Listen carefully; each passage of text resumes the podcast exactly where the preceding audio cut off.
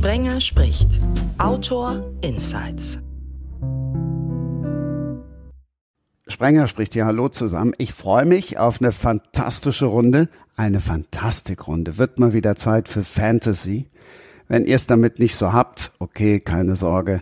Der Mann, der eigentlich dafür steht, wie kaum ein anderer in Deutschland, spoilert in Ausgabe 127 sein aktuelles Buch Die Wertlosen und das ist ein Thriller. Eure Majestät, hallo Markus Heitz. genau, äh, Maxim Wohland in dem Fall tatsächlich, aber eigentlich, äh, genau, Markus Heitz. Ich äh, bin da schizophren gern unterwegs, kein Ding. Jetzt dachte ich, er freut sich über die Majestät. Ja, aber doch nicht beim Thriller. Ja, du hast ja recht, genau, genau. Also Thriller-Freunde, ihr müsst dranbleiben. Ja. Eure Majestät ist zwar irgendwie dabei, aber Eure Majestät könnt ihr euch auch nochmal anhören. Ist schon anderthalb Jahre her. So schnell geht das. Markus, Boah, nächster Fantasy. Ja. ja, ja, ja. Wahnsinn, ne? Ich habe extra ja. nachgeguckt. Ausgabe 55 war's. Mir, es, es kommt mir vor, als ob es gestern gewesen wäre. Ich werd rot. das, ich nehme das mal als Kompliment. Ja. Markus nächster Fantasy-Roman kommt im August 2023. Der von Boris Koch ist schon erschienen. Moorläufer im Reich des Drachen. Willkommen, Boris. Ja, danke. Ohne Majestät. Ich bin ja auch einfach nur ein Torfstecher. Aber das mit der Majestät, das merke ich mir fürs nächste Treffen in Markus. Das mhm. werde ich auskosten. Mhm. Ich fürchte ja. Ich sehe mich ja nicht so als Moderator in diesem Podcast, sondern tatsächlich eher so als Host und als Gastgeber frage ich dann ja auch schon gerne mal, wen möchtest du denn mitbringen? Und Jasmin Dreier hat sofort gesagt, den alten Torfstecher, den Boris. Warum und willkommen? Warum und willkommen. ja, vielen Dank erstmal für die Einladung, Christian. Also ich freue mich tierisch in dieser illustren Runde sein zu dürfen, ähm, weil Markus und Boris ähm, beide schon mein Schreiben etwas länger begleiten. Ähm, genau. Und ähm, ja, ich freue mich riesig, dass jetzt beide da sind. Sie werden so schnell erwachsen. Oh. Wir freuen uns auch, dass du da bist ja. und dass wir da sind. Ja, ja. Ähm, also äh, es begab sich zu einer Zeit, äh, vor, vor sehr langer Zeit, vor Corona und davor nochmals mindestens einige Jahre. Äh, da gab es sowas wie ähm, Schreibworkshops, wo Boris und ich und Sina Beerwald und Tom Finn als äh, Dozenten unterwegs sind, ähm, organisiert von, von Sonja Rüther. Und da war Jasmin mit dabei, eigentlich äh, schon ein paar Mal. Eigentlich kann sie es, aber ähm, sie wollte halt immer wieder vorbeikommen, weil es bei uns so nett und, und schön ist und äh, wir stundenlang auf Balkon quatschen übers Schreiben und äh, wie man Romane plottet und so weiter und so fort. Und äh, da zeigte sich schon, dass sie auch einen Roman mal schreiben will. Also das hat sie schon getan, aber ähm, schrieb dann voran und jetzt ist es soweit, jetzt haut sie das Ding raus und ähm, wir freuen uns alle sehr darüber. Also es hat aus unserer Schreibgruppe auch schon ein, zwei andere Leute äh, Romane veröffentlicht. Ähm, das ist immer spannend zu sehen, was damit passiert, wie lange die Leute brauchen, äh, um sich zu trauen, nicht um zu schreiben, sondern um sich zu trauen, weil es ja schon was Besonderes ist, um das noch vorwegzunehmen. Wenn du mit dem, mit dem dich jahrelang unter Umständen beschäftigt hast äh, und dich kreativ auseinandergesetzt hast, damit in die Öffentlichkeit gehst, dein Werk präsentierst, ähm, gesehen wirst und dann natürlich alles abkriegst, was es rund um so ein Werk gibt. Also Freude und Leid heißt äh, Lob und Kritik. Und dann hoffst du halt, dass das rollt oder fliegt oder äh, welche Art auch immer, aber Hauptsache es geht voran und es säuft halt nicht ab. Und das ist jedes Mal ein ziemlich besonderer Moment. Ja, tatsächlich ist das so, dass, ähm, also ich fand das auf die Rezension zu warten eigentlich am schlimmsten. Und ähm, mein E-Book ist halt erschienen, als ich in München war und ich war zu Besuch bei meiner äh, Ex-Mitbewohnerin Andrea und die hat halt gesehen, dass ich komplett durch den Wind bin und ist extra zum Asialaden gelaufen, um mir einen Glückskeks zu kaufen. Also ich setze das jetzt mal in Tüdelchen, weil der seinen Namen eigentlich nicht verdient. Und ähm, dann ziehe ich halt diesen Zettel da raus und dann steht da, Scheitern ist die Basis großen Erfolgs. Und ich dachte, Vielen Dank ja. dafür. Das ist genau das, was ich jetzt brauchte. Äh. Ja. ja. gut, aber dann kann doch nichts mehr schiefgehen. Entweder naja, also, klappt das Buch oder du wirst später großen Erfolg haben. Also mit Scheitern und mit Erfolg, mit beiden kommt man ja klar. Ja, naja, das stimmt. Aber ich habe dann auch tatsächlich gleich als erstes eine schlechte Rezension reingedrückt bekommen und ähm, Bam! Ja, Willkommen ja, genau. im Club, siehst du? so, so läuft das hier. Ähm, die ersten damals, das war ja Ulda, das ist ja schon über 20 Jahre, also als ich es geschrieben habe, über 20 Jahre her und als es erschienen ist, äh, lass mich nachdenken, 21 Jahre oder so, äh, da gab es auch ein, zwei schlechte. Aber ich habe jetzt vor kurzem äh, gerade äh, eine Zwei-Sterne-Rezi abgestaubt ähm, für die Wertlosen mit dem Kritikpunkt, ähm, dass äh, also es wäre sehr viel japanische Begriffe drin und äh, das wäre schwierig. Naja, es geht um die Yakuza und da liegt es auf der Hand, dass japanische Begriffe drin sind. Also es ist immer wieder äh, spannend zu sehen, wie das Produkt äh, nicht zu nicht immer zu denen findet, äh, die dafür, äh, die es die es interessiert oder die ähm, die, die, die besseren Empfänger wären. Ich sag's mal vorsichtig. Aber es ist schon nützlich, dass was ähm, kritisiert wird, ähm, äh, wofür der Roman ja eigentlich steht. Also dass es eben um Yakuza geht, dass es um Insights geht bei der Yakuza. Ähm, aber es ist immer wieder äh, immer wieder spannend zu sehen, wie Rezensionen ausfallen. Aber ich nehme an, bei dir kamen dann ein paar gut hinterher, ne? Ähm, ja, also so viele sind es jetzt noch nicht, aber ähm, ich habe halt schon viele private Nachrichten gekriegt von Leuten, die es jetzt gerade lesen und so. Also ich war dann halt ein bisschen, ich war ein bisschen down, aber es hat dann, ähm, die Nachrichten haben es wieder rausgerissen. Also, also wir sagen dann immer, ähm, schlechte Rezis machen alles authentischer. wenn, wenn du nur Fünfer und vier Sterne äh, kriegst, also nur Lobe, äh, Lobgesang und Lobhudelei, dann äh, keimt natürlich der Verdacht auf, äh, dass irgendjemand viel Geld bezahlt hat, dass es alle Leute gut finden. Aber ja. wenn so ein, zwei Ausreißer dabei sind, kann man sagen, da siehste, guck, hier, hat, äh, hat auch was Schlechtes abgekriegt. Also insofern macht das Ganze authentischer. Ja. Ja, und das Wichtige sind die Positiven. Das Negative ist halt jemand, der hat das falsche Buch erwischt. Ja. Und das passiert Lesern ja immer wieder. Die haben aus irgendeinem Grund sind sie nicht glücklich damit. Und das Wichtige ist ja, dass du mit dem Buch erstmal Leute findest, die es toll finden. Irgendein Durchschnittswert an Rezensionen oder Lesermeinung, muss man in dem Fall sagen, ist gar nicht so wesentlich. Es ist halt, sieht dann manchmal komisch aus in dem einen oder in dem anderen Shop, aber eigentlich geht es darum, Leute zu finden, mhm. die das mögen, was du schreibst und die das dann weitererzählen, weil auf die kommt's an. Die, diese Mund-zu-Mund-Propaganda ist das, was ich glaube, mir immer geholfen hat, Leser zu finden, die die Begeisterung, die es weiterträgt und die, die mich beschimpft haben, ja, das verläuft halt dann im Sande.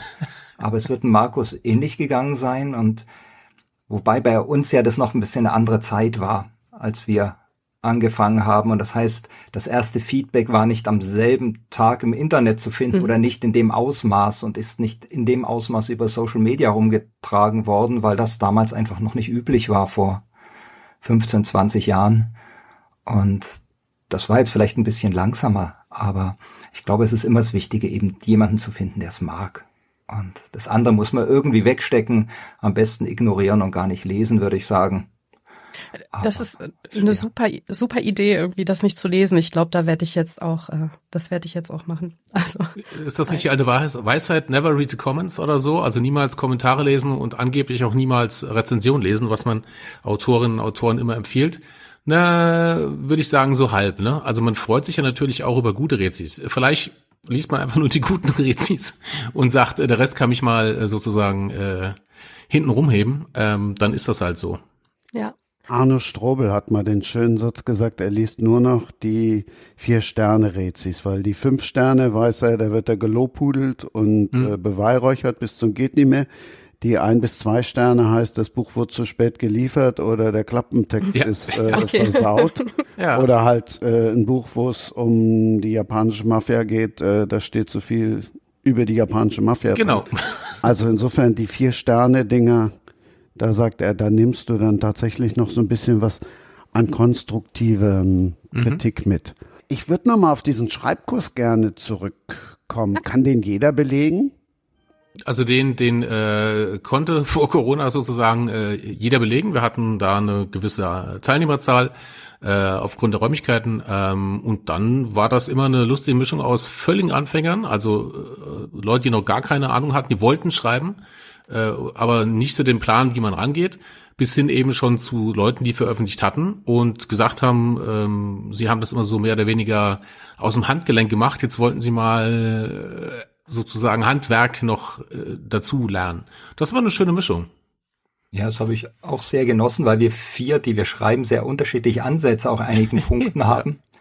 Und, ähm, und Kunst ist ja auch etwas, was jeder auf seine Art macht. Das heißt, es gibt ja keine Regel, die eins mhm. zu eins von allen Menschen dieser Kunstsparte auszuführen ist. Das ist ja unabhängig von der Literatur.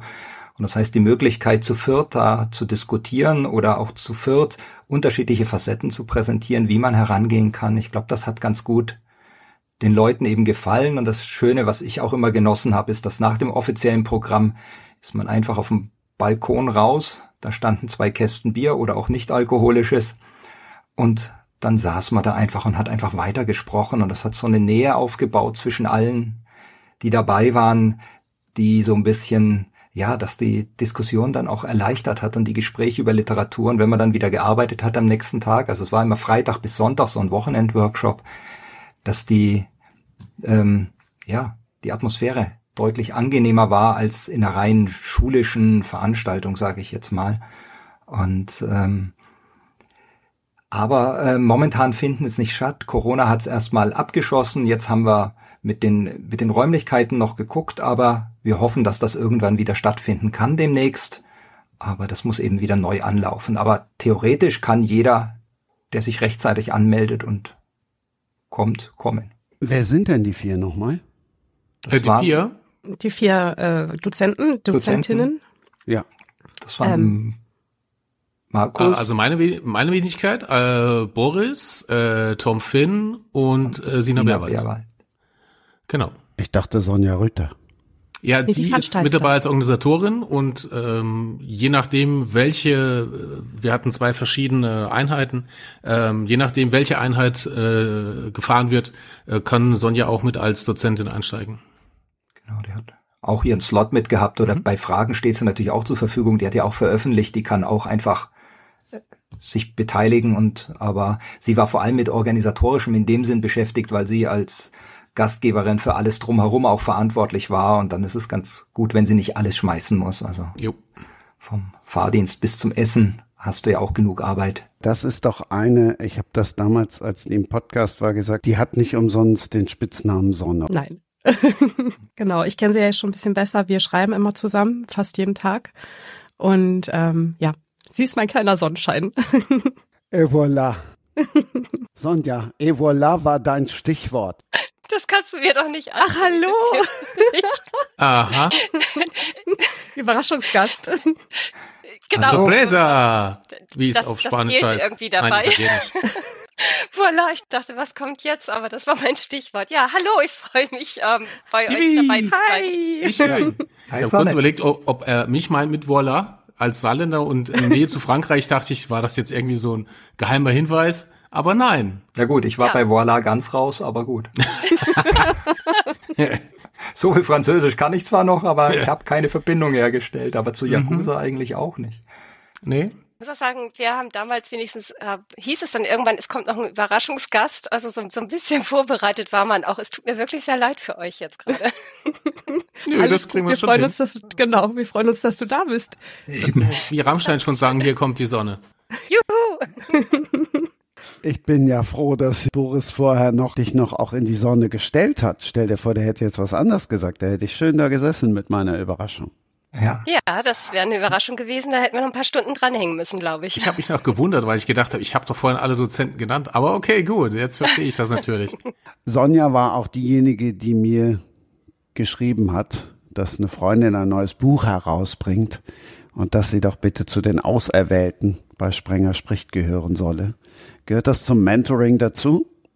Das gehört auf jeden Fall zur Überzeugung dazu. So, weil ich finde das Buch einfach großartig. Ich habe es ja schon gelesen dürfen und ähm, ja, und ich finde einfach, Jasmin gehört in die Öffentlichkeit. Oh Mann. Ja. Oh. Ja. Ich stell's hier gerade dahin. Sonne. Ja, es ist ja Wieder so. ein also Sonnewitz in Verbindung mit, ach, herrlich, großartig. Ja. Mach mal eine Strichliste am Ende, am Ende vom Podcast bei ab 10, dann, ja. Hey, es ist quasi schon durch, aber nee, Mentoring, das gehört so ein bisschen vielleicht schon dazu, wie Christian das gefragt hatte. Ähm, ich habe jetzt noch nicht gelesen, das Buch, weil ich ja E-Books nicht lese. Ich möchte immer die Printfassung dann quasi haben. Ich freue mich aber unheimlich drauf. Und natürlich schaut man da mit einem anderen Blick drauf. Also bist immer gespannt, wenn neue Kollegen irgendwo auftauchen, äh, das allgemein, aber wenn du die, die Leute von länger schon kennst, bist du natürlich doppelt spanne, äh, gespannt, wie das Buch ist, wie das mit dem Schreiben ist und wünscht wahnsinnig viel Glück. Also einfach das Gefühl hast, gerade wie die Gespräche auch liefen, wie Jasmin, wie sich beteiligt hat, wo ich einfach sage, Mensch, das wird spannend und ich hoffe, dass das gut wird. Und ich hatte eine Idee von ihr, glaube ich, zu einer anderen Buchidee mit ihr schon mal durchgesprochen oder sie hatte mir was erzählt. Und das ist dann alles so, wo man dann schon sagt, Mentoring passiert automatisch. Das gehört eigentlich nicht zum Workshop mit dazu, aber man hat so eine Neugier auf das, was, was dort aus dieser Gruppe entsteht, was da passiert, dass das einfach selbstverständlich passiert, glaube ich, so beiläufig. Da denkt man gar nicht, ob das dazugehört oder nicht, sondern ja, das ist so normales Verhalten gefühlt in dem Zusammenhang, denke ich. Und es ist natürlich spannend zu sehen, ähm, wie sich jetzt das, das Buch, der Ton des Buchs, die Geschichte, die Erzählweise, ob die sich von dem Mensch, also von Jasmin, unterscheidet und wenn ja, in welcher Art und Weise. Das ist ja ganz spannend zu sehen, dass du Leute eben privat kennst, äh, Kolleginnen und Kollegen und weißt, wie sie so drauf sind und dann hast du ein Buch von denen in der Hand und denkst, Moment, das hat die gleiche Person geschrieben? Wie geht das denn bitte? Das ist auch super spannend zu sehen. Ja. Also es ist kein Horror. das könnte könnt ich tatsächlich nicht, weil ich dafür zu weich bin. Hm. Aber um, also um das jetzt nochmal, um das jetzt nochmal, habe ich jetzt irgendwas Blödes gesagt? Äh, liegt im Bereich des Möglichen heute. Uns anderen ähm, dreien die Weichheit abgesprochen. das stimmt, das stimmt. Ihr habt ja schon alle Horror geschrieben. Ach, damit ja, kann ich leben. ja, ich auch. Ähm, was ich jetzt so als Ex-Teilnehmerin oder nicht Ex-Teilnehmerin, also wieder Teilnehmerin, wenn es dann wieder stattfindet, ähm, wie auch immer, ähm, sagen kann, ist, ähm, ich habe wahnsinnig viel mitgenommen. Also es gibt ja einen Grund, warum ihr auch alle in den Danksagungen auftaucht, weil ähm, also so, ich glaube, man kann so viele Ratgeber lesen, ähm, wie man möchte. Es ist halt nicht das Gleiche, ähm, wie wenn halt dort Ansprechpartner sind, Ansprechpartnerinnen. Und ähm, ihr gebt euch so viel Mühe, ähm, also ich habe nicht nur den theoretischen Teil mitgenommen, so was Strukturen von Geschichten angeht, so wie man die ein bisschen anders macht oder wie man Ideen findet, sondern halt auch, ähm, ihr erzählt ja auch viel aus eurem eigenen Alltag. Und ich glaube, das ist etwas, was wirklich unschätzbar viel wert ist, weil man ähm, ja diese Einblicke sonst gar nicht bekommt. Ich glaube, viele ähm, halten das so ein bisschen zurück, und ähm, ihr seid da halt ganz freigebig mit den ganzen Informationen und das hat mir also, halt selber Also man muss dazu sagen, Schreiballtag. Erzählt von eurem ganzen Alltag. Naja, also, äh, ja, hier, äh, was? Nein, nein. Also es nein, geht, es geht um den Schreiballtag. Das als, als kleiner Einschub, äh, als einer Einschub zwischendurch. Aber das also, war ja auch die Motivation damals, dass wir auch gesagt haben, so muss ja nicht jeder das Rad neu erfinden, wir wollen gerne das weitergeben. Und wir hätten das selber gerne gehabt, glaube ich, auch als wir angefangen haben, dass einfach jemand da ist, der so ein bisschen mehr erzählt, um, ähm, wie das tatsächlich so aussieht, das Handwerk und worauf man achten muss. Und das ist die Hauptmotivation, warum wir das überhaupt machen.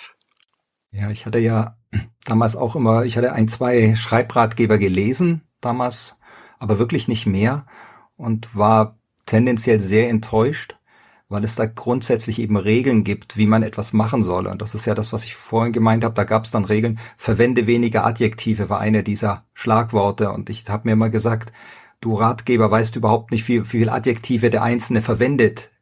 Und, ähm, und das ist etwas, was, glaube ich, nur im Gespräch rauskommen kann. Also ein Schreib Schreibratgeber von Kafka muss anders klingen als einer von Thomas Mann und trotzdem hat man beide als Weltliteratur bezeichnet. Mhm. Und ähm, und so in der Art muss das ja auch bei der Literatur sein, dass jemand seinen eigenen Stil findet. Und den eigenen Stil finde ich nur im, im Austausch mit meinen Gedanken, im Austausch, also wie ich Literatur wahrnehme, wie ich Welt wahrnehme, wie ich beobachte und mich selber entwickle, aber eben vielleicht auch im Austausch mit Lehrern, Dozenten oder wie man auch sagen will, andere Künste werden ja auch unterrichtet, Schauspielschulen, ähm, Kunsthochschulen alles Mögliche. Und das entsteht aber immer im Austausch und nicht, indem man Regeln befolgt oder nachahmt oder sowas.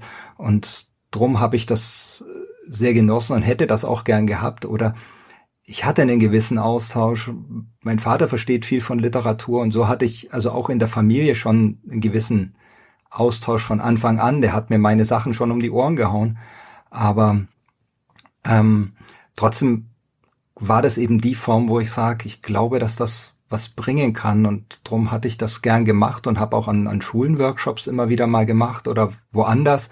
Und, ähm, und weil ich den auch bereichernd finde als äh, Dozent und weil ich glaube, dass in diesem Zusammenspiel was kommt, aber die die Workshops bei Sonne waren nochmal was wirklich Besonderes. Durch die Konstellation von den vier Leuten, die wir uns wirklich auch verstehen als Dozenten und die Dynamik, die sich vor Ort entwickelt, einfach auch durch, durch Sonne, wie sie das organisiert und wie das Ganze stattfindet.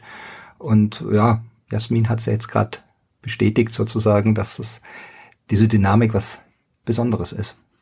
Ja, weil ihr ja auch den, den Unterricht nicht, ähm, äh, also was es ist ja kein Unterricht richtig, ihr ähm, steht vorne und dann erzählt ihr was und die anderen können dann halt auch noch was dazu beitragen, wenn sie eine andere, einen ähm, anderen Blick darauf haben oder so. Und das finde ich halt, genau diese Dynamik ist total spannend. Und weil du zurückhaltend gesagt hast, wir behalten nichts zurück, ich kann es mir auch schwer vorstellen, aber wenn, wenn du sagst, dass, dass man als Dozent irgendwas zurückhält, weil ich will ja das Wissen weitergeben, das ich habe. Es gibt Momente, wo ich sage, in dem Zusammenhang sollte ich vielleicht besser über was anderes reden als über das jetzt oder sowas. Also dass ich das schon aber so aussuche, wie wie es sinnvoll ist, wie ich meine, dass es der Gruppe hilft. Aber was soll ich denn zurückhalten? Die falsche Adresse von einem Verlag weitergeben oder einen falschen Ansprechpartner, damit ich keine Konkurrenz habe. Also wenn, wenn ich davor Angst Nimm das habe, Nachwuchs. hab ich, ja, genau, dann muss ich mich echt irgendwo verstecken. Also das klappt ja nicht. Ich muss mich ja sowieso mit X Manuskripten messen können oder ich muss meine Position ja irgendwie haben, aber die Verlage kriegen ja so viel zugeschickt, warum soll ich da gerade versuchen, drei Leuten den Weg zu verbauen oder denen nicht weiterzuhelfen? Da kommen so viele Manuskripte auch aus dem Ausland, die übersetzt werden oder von anderen guten Leuten, von guten Agenturen angeboten.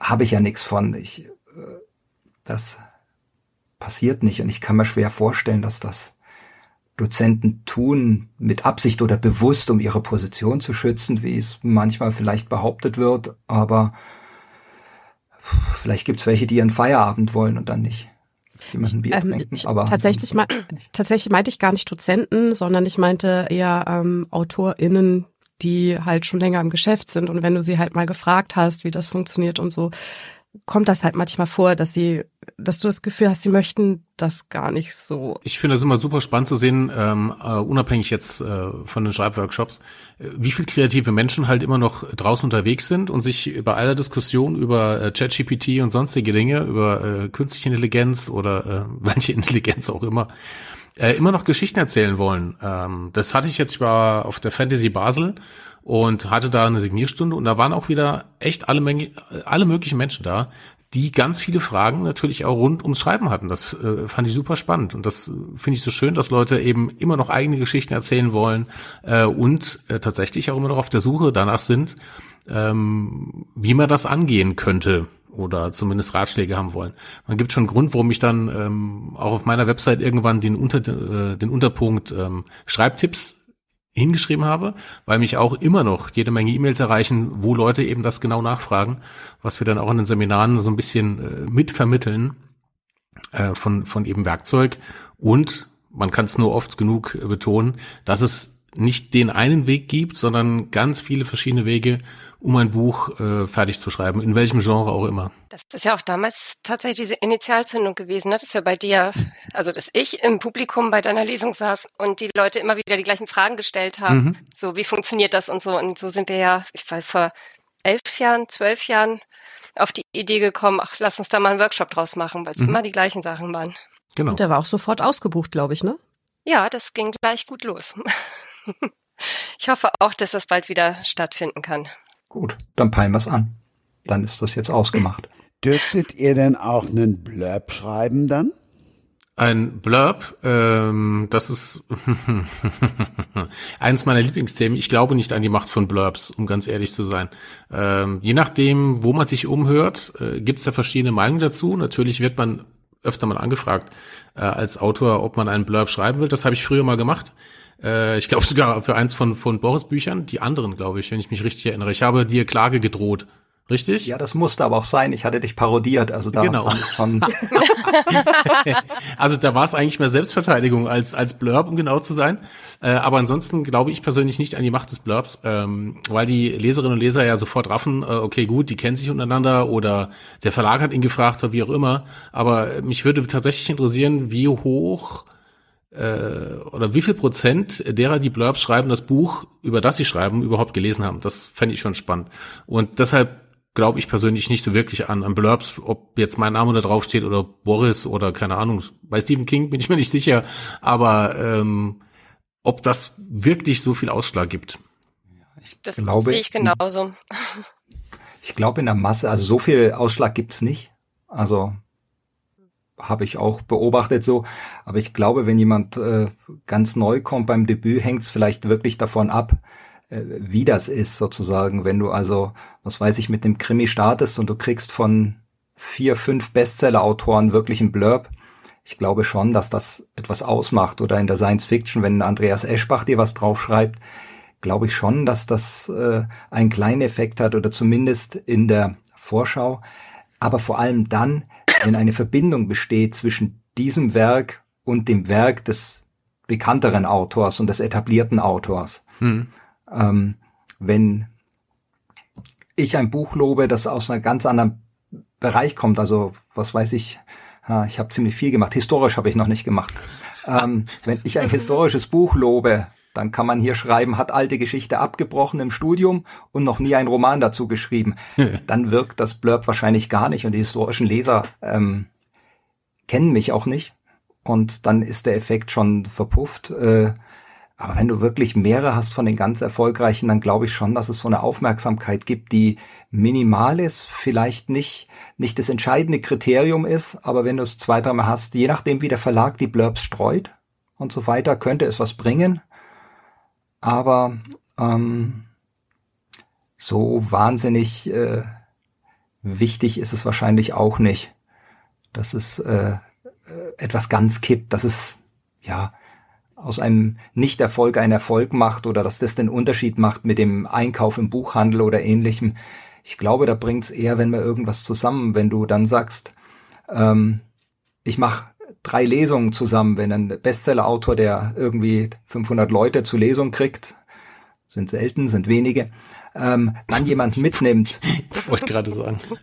dann, also bei Einzellesen ist das schwer, aber dann würde halt sowas passieren wie Vorgruppen bei Musik. Also wenn du so genau. jemanden wirklich mitnimmst, dann könnte es einen Effekt haben, ob ein Blurb, der mal schnell rauserzählt ist, ist. Aber das, was du meinst, ist ja Präsentation. Das ist ja aktive Förderung praktisch äh, des genau. Nachwuchses und der Unbekannten, wie du schon gesagt hast, was Bands ja auch machen. Ähm, aber halt nur praktisch ähm, Werbung äh, ist halt schwierig. So, hier hören ja nicht nur Insider zu. Also erstmal ein Blurb das ist das Ding, nicht das rote, sondern ein anderer Aufkleber, wo drauf steht, Markus Heitz Doppelpunkt, geile Lektüre, müsst ihr kaufen. Und dann, den anderen haben vielleicht auch manche nicht verstanden. Was hattet ihr jetzt? Hattet ihr jetzt richtig Beef, Boris, Markus? Oder war das ein Scherz? Wir also, äh, also es war natürlich ein, ein Scherz. Boris hatte vor einigen, das ist auch schon wieder zehn Jahre her, oder? Was denn? Dein, die anderen? Die anderen, nee, das ist äh, 16, 17 Jahre ja. her. ja, also es begab sich zu einer Zeit, äh, als die Zwerge und die Elfen und die Trolle und die Kobolde und die, die klassische ähm, äh, Völkerfantasy, wie sie genannt wurde, sehr erfolgreich war. Und äh, dann kam ein, ein, ein Verlag auf die Idee, lass uns doch mal sozusagen eine Persiflage, eine Satire eine ähm, Veralberung der, der Völkerromane schreiben. Und das hat Boris übernommen. Ja, die hatten mich äh, sehr entsprechende Verlagsmensch hatte mich äh, auf dem Elstercon gesehen. Das ist eine Science-Fiction-Veranstaltung, wo ich traditionell mit Christian von Aster zusammen die Ehrengäste in eher halbernsten Tonfall bei der Einführungsveranstaltung vorstelle. Und es hat ihnen wohl irgendwie so ums Eck gefallen, dass sie mich gefragt haben, ob ich Lust hätte, die Parodie zu schreiben auf die Bücher. Und es bezog sich vor allem auf äh, die Zwerge, die Orks, die Trolle und die Elfen. Und ähm, da ich Markus schon kannte, ebenso Christoph Hadebusch, der die Trolle geschrieben hat, äh, Bernhard nur vom Namen, aber den habe ich bald dann kennengelernt ähm, hat mir das wahnsinnig Spaß gemacht, die, die Frage eben, ob, ob ich das machen könnte. Also, und ich wollte dann so eine, so, so eine Parodie eben auch schreiben, weil mir Albernheiten tatsächlich auch gefallen neben allem. Hab's dann natürlich so gemacht, nachdem der Verlag, also Heine damals mir gesagt hat, ich soll das ruhig anarchisch machen, so wie ich will, dann habe ich gedacht, gut, jetzt schaust du mal, dass du 300 Seiten lang immer alberner werden kannst und immer bescheuerter und habe aber versucht, mich selber als Autor gleichzeitig mit reinzureiten, dass gleich alle dran sind. Und da hat natürlich dann der Verlag entsprechend alle Autoren gebeten, einen Blurb zu schreiben, also hinten auf dem Klappentext drauf irgendwas ähm, zu dem Buch zu schreiben. Ähm, und äh, ich fand das sehr schön, dass Markus mir dann gleich mit dem Anwalt droht, weil das genau ja, das ist doch die so Art die, die klassische ist, Reaktion. Ich dafür will, also ich will genau sowas dann um die Ohren gehauen kriegen. Und genau. ähm, das ist kein echter Beef, aber das soll halt Nein. dann auch so so rüberkommen, dass es, äh, dass es klar mit Humor ist. Und wenn jemand einem anderen auf dem Klappentext mit dem Anwalt droht, ist es, glaube ich, auch ziemlich verständlich, dass das nicht der richtige Weg ist, weil das dauert ziemlich lange, bis das Buch gedruckt ist. Also da wäre ein direkter Brief an mich schneller gegangen, weil die Drohung ja. braucht ja ein Dreivierteljahr, bis er bei genau. mir ankommt und das lohnt ja auch nicht mehr. Ich fand so dann äh, ein Blurb sozusagen äh, in der Form zu schreiben, fand ich viel lustiger und passender äh, dann zu dem Buch und das war für mich äh, damals auch äh, voll und ganz äh, in Ordnung, einfach mal mit dem Anwalt zu drohen. Außerdem wissen wir, ich glaube, Kishon war das, äh, wie er in einer fiktiven Geschichte schrieb, er hat ein Buch geschrieben, es hat keinen interessiert, dann hat er äh, das Buch praktisch äh, angemarkert und hat dran geschrieben, äh, Schund, ganz schlimm und schlimm und hat das Buch dann bei einem Kritiker ins Fenster geworfen, der das gelesen hat, daraufhin zerrissen hat und dann wurde es ein Erfolg, weil der Kritiker es zerrissen hat. Also insofern, äh, äh, vielleicht hätte diese äh, Androhung von einer Klage auch was geholfen. Also auf jeden Fall hat sie Spaß gemacht. Dann wisst ihr jetzt alle, wo die schicken Teaser herkommen auf Instagram und wie die gemeint sind. Das ist dann so der etwas andere Blurb. Äh, die junge Generation treibt sich ja dann eher in den sozialen Medien rum und äh, BookTok ist ja der heiße Scheiß derzeit. Ähm, und wenn du da zum Beispiel jemanden hast, der auf äh, BookTok irgendwo eine Werbung für dich macht, das ist glaube ich, gefühlt äh, hundertmal, tausendmal besser als jeder Blurb, den irgendjemand schreibt, weil die Reichweite wesentlich höher ist als jetzt so ein Blurb auf einem Buch, ähm, das du erstmal in die Hand nehmen musst oder irgendein Statement, das durchs Internet geistert. Aber wenn man sieht, was äh, über Instagram und über äh, TikTok, also das Herr BookTok, ähm, was da alles möglich ist und welche Bücher da schon nach oben präsentiert wurden, das ist ja eine Präsentation, äh, glaube ich, dass sowas besser funktioniert und gerade noch in dem Genre, wo, wo du, Jasmin, unterwegs bist. Äh, ich habe tatsächlich das Gefühl, aber das ist nur ein Gefühl, dass jetzt momentan sehr viel Romance gelesen wird. Ähm, aber ja, definitiv, äh, BookTok ist super. Ich bin selber absolute TikTok-Lieberin, ähm, ja, Liebhaberin. ich, ähm, ich verbringe wirklich viele Stunden am Tag damit und denke immer so, ein Video noch, ein Video noch und dann geht das halt, äh, ja, die ganze Zeit weiter. Also ich, ich mag TikTok halt auch total gerne. Ja, und, ähm, China ja. mag TikTok auch sehr gern, habe ich gehört. ja, aber die, ähm, ich, ich weiß, ich finde die, die Leute da wirklich super. Die machen das halt auf den Punkt. Du, du, da wird nicht viel drum geredet irgendwie und ich, ich weiß nicht, keine Ahnung. Ich liebe TikTokerInnen. ich habe auch das Gefühl, dass bei TikTok tatsächlich auch die Leserschaft etwas präsenter ist bei denen. Also bei Instagram hast du in der Bubble ganz viele andere BloggerInnen oder auch AutorInnen, die, die den Leuten folgen. Und das ist natürlich nicht die Zielgruppe, die man erreichen möchte. Also dann haben sie viele Follower, aber die, ähm, Verkaufszahlen ändern sich dadurch nicht, wenn ein Buch präsentiert wird. So. Und ich glaube, bei ähm, TikTok ist das ein bisschen anders. Tja, das ist praktisch die moderne Form des Buchclubs von früher, ne? Mhm. Also, wenn man es genau nimmt, man trifft sich eben und redet über Bücher und empfiehlt anderen Leute, was man gut findet und dann sind es ja interessierte äh, Leserinnen und Leser und die äh, könnten dann zuschlagen. Wie gesagt, da gab es schon einige, die durch äh, TikTok dann ein Riesenerfolg wurde, dass es natürlich auch äh, bei den Verlagen wahrgenommen wird, äh, welche Macht äh, diese Plattform, äh, zumindest was auch was Bücher angeht, äh, immer weiter hat. Ähm, dass diese Plattform, ich glaube, irgendwie ähm, in China gehostet wird oder so, das ist lustigerweise jetzt völlig irrelevant. Das ist immer so spannend zu sehen. Auf der einen Seite schreien immer alle, ah, Datenschutz, und dann ähm, ist irgendwo eine Plattform, die erfolgreich ist, und dann heißt so, ah, es ist nicht so schlimm, das wird schon irgendwie funktionieren. Das finde ich super spannend. Jetzt wurde, äh, wurde doch vor kurzem, mehr oder weniger, wurde nicht Facebook irgendwie verknackt, weil sie die ganzen Daten weitergegeben haben. da war doch irgendwas mit einer Milliardenstrafe, die sie zahlen sollen. Äh, ist immer wieder spannend. Also dieser Spagat zwischen ist toll. Äh, das Medium an sich ist toll. Das Problem ist, äh, wer steckt dahinter und was passiert eben mit diesen Daten? Ja, es ist ja auch illusorisch, ähm, wenn man etwas kostenlos nutzt, dass dann nicht irgendwo im Hintergrund irgendwas damit passiert. Also ja, ich glaube, das muss man sich immer bewusst machen. Ne? Ja, ja, es ist so. Ja, ist so. Da muss ich jetzt einmal zwischengehen.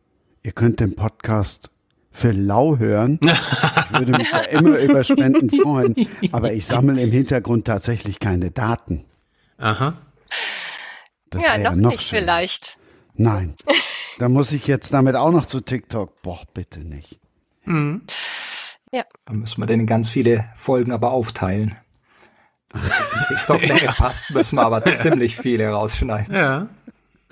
Ist, TikTok ist noch schneller. Ja. Das ist mehr so Ludefine. Nein, doch, oh. ja.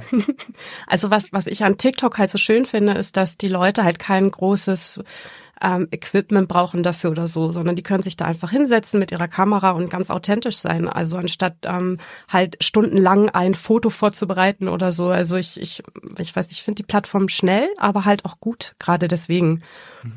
Willst du die wirklich alle sehen? Ich ja, ich gucke die ja total gerne. Also wie gesagt, ich bin Stunden auf TikTok am Tag. Jasmin ist ja auch noch jung.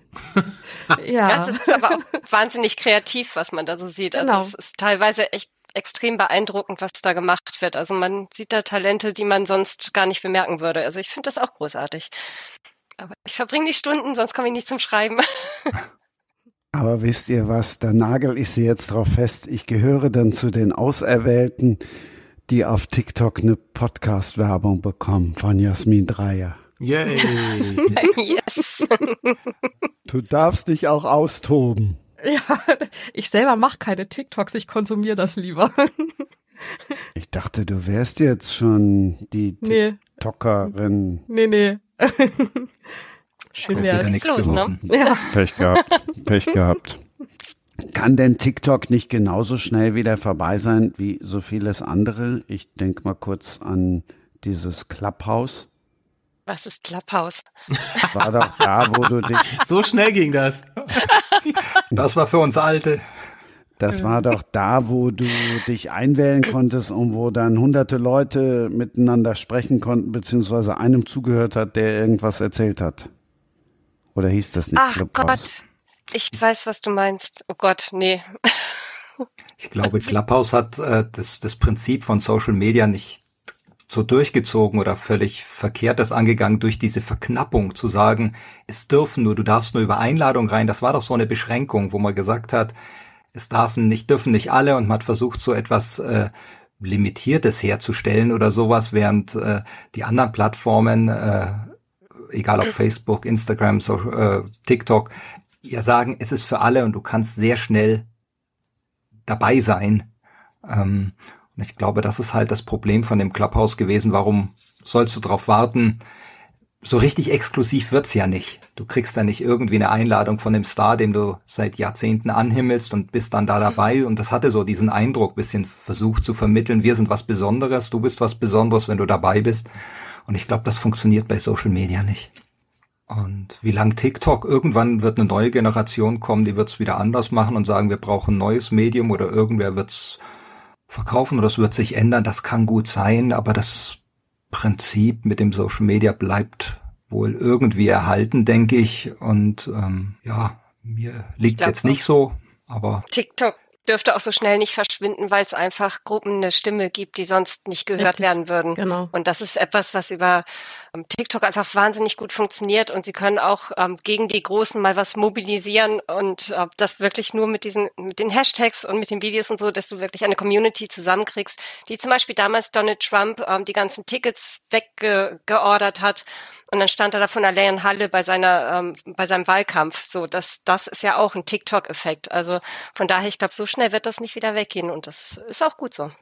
Ich dachte, das wäre Telegram. Äh, das waren die, das waren die, das waren die Russen. Das waren die Russen, die Chinesen haben dafür TikTok. Jeder hat so seins. ja. Aber bei Telegram waren auch nur Veganer-Köche oder. Ja, und Corona. Schlagersänger. Ja, und oh Gott. Wollen wir nicht wieder über Fantastik reden? Ich glaube, wir haben hier drei ganz unterschiedliche ähm, Autoren, Vier. Autorinnen sitzen. Ja, genau. ja, ich, ich, bin ja, ich bin ja jetzt nur als Gast dabei. Ich wollte das Gespräch jetzt wieder auf euch bringen, weil ich wollte mich ja nicht so reindrängeln hier. Du bist hier gleich in 20 Bitte. Minuten weg, der kannst noch was sagen. ja, da könnt ihr alles raushauen, da können wir mal ein bisschen Sonnebashing hier. Ja. Mhm. Ja, Sonja, hau raus. Hast noch, zwei, hast noch 20 Minuten. Ich dachte, ich spiele den Ball jetzt mal rüber, um so ein bisschen im Fußballjargon zu bleiben. Ne? Und Ach, wollte jetzt keine, ich wollte keine Absatzfalle so. stellen. Hast du Absatz oder Abseitsfalle gesagt? War jetzt auch unsicher. Absatzfalle. Oh, Absatzfalle. Absatz. Ab, ja, Sehr schön. ich glaube, das war ein freudscher Absatzfalle. Versprecher. Ja, das ging um Bücher. Bücher und Absatz sozusagen. Also wie viel Bücher man verkauft. Die sogenannte Absatzfalle im Buchhandel. Wer kennt sie nicht? Ja, das, die hat sich bei mir sprachgebräuchlich jetzt eingeschlichen, weil ich Mhm. einfach sehr viele Erfahrung dank Corona mit der Absatzfalle Äh, gemacht Die Absatzfalle, das Eigentor, das man sich gerne wirft mit dem eigenen Buch. Genau. Wenn Also du das Buch hinter dem Buchhändler kaufst, dann war es Absatz. Natürlich reden wir gleich noch über Fantastik, aber Sonja verlässt uns gleich. Also insofern, alles, was dir noch am Herzen liegt, kannst du jetzt loswerden an die drei. Und dann geht's hier mal ans Eingemachte. Von wegen die Auserwählten und die Wertlosen und die Moorläufer und überhaupt. Ja, mein lieber Freund und Torfstecher sozusagen. Ja, ich bin jetzt völlig aus dem Tritt, weil das, was ich euch sagen würde, wäre, ich äh, vermisse euch ganz doll, aber das war ist jetzt gerade nicht Thema. Also von daher. Oh. Also ich höre gerne noch ein bisschen zu und ich halte mich aber ein bisschen zurück, weil ich wollte eigentlich ja auch nicht die Party total crashen und ähm, ne, das, äh, Na, ich habe mich, ich war, es war mir eine große Ehre, dass du gesagt hast, komm als Gast vorbei, aber ich wollte euch jetzt hier nicht irgendwie ähm, die Zeit wegnehmen. Überhaupt nicht. Wir haben noch so viel Zeit. Tust du nicht? Dann Nein. sagen wir erst schon mal Danke, die Sonne bleibt und ihr hoffentlich auch. Da Sonja noch dabei ist, wollen wir jetzt einfach mal hören, wie denn der Erstling sich liest und wie er sich anhört. Jasmin, du bist dran mit Arcadia und die Auserwählten. Ja, also darf ich jetzt pitchen? Du darfst pitchen, du darfst spoilern, du darfst Okay, vorlesen, du darfst Weil- alles machen, du darfst auch, ähm, das hatten wir ja im vorherigen Teil, darfst auch sagen, das ist Schund, müsst ihr nicht lesen. Du darfst alles machen. Die Hauptsache, die Leute lesen's. Ja, also Pitchen war schon in den Seminaren immer meine Lieblingsübung. Ich hoffe, ihr erinnert euch alle nicht mehr daran. Hm. Ähm, mhm. Genau.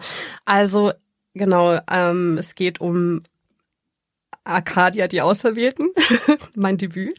Und ähm, ja, es ist ein Jugendbuch im Near Future ähm, Fantasy Setting.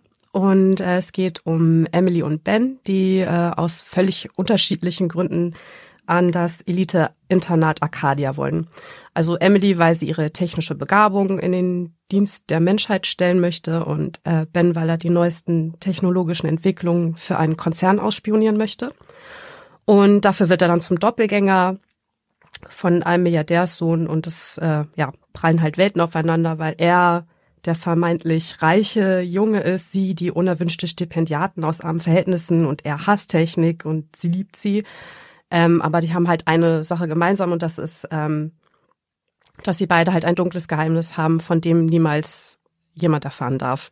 Genau, das ist so der Plot.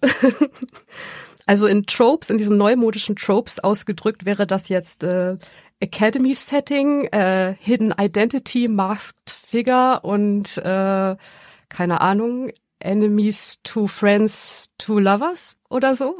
ich kenne mich damit nicht so gut aus. Was kann ich noch erzählen darüber? Ich könnte erzählen, wie ähm, das Buch entdeckt wurde, weil das ist eine relativ äh, spannende Geschichte. Ich habe ja jetzt schon drei Bücher geschrieben, das ist jetzt das dritte, ähm, was dann auch tatsächlich, tatsächlich als erstes einen Verlag gefunden hat. Und ähm, am 21.05.2021 gab es in München einen großen Stromausfall ähm, von dem dann 20.000 Haushalte betroffen waren. Und ähm, ja, meine Lektorin hat dann die Zeit genutzt, um Manuskripte zu prüfen, weil sie nichts am Rechner machen konnte. Und äh, was, was halt so ironisch an dieser ganzen Geschichte ist, ist, äh, dass das ein Buch ist, vollgepackt mit hochentwickelter Technologie, die halt entdeckt wurde, also das halt entdeckt wurde, äh, während keine Technologie zur Verfügung stand quasi. Genau. Sehr schön. Ja, ich weiß nicht, was ich jetzt noch erzählen sollte. Das war jetzt eher ein Klappentext als 448 Seiten.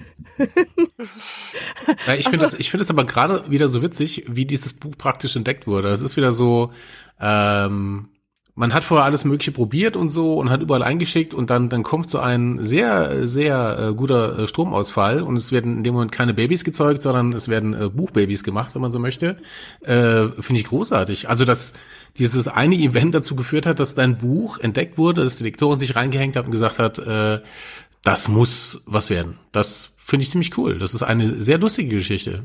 Finde ich auch. Und wenn ihr an dieser Stelle gut aufgepasst habt und diese Antwort dann schreibt, dann könnt ihr das Buch gewinnen.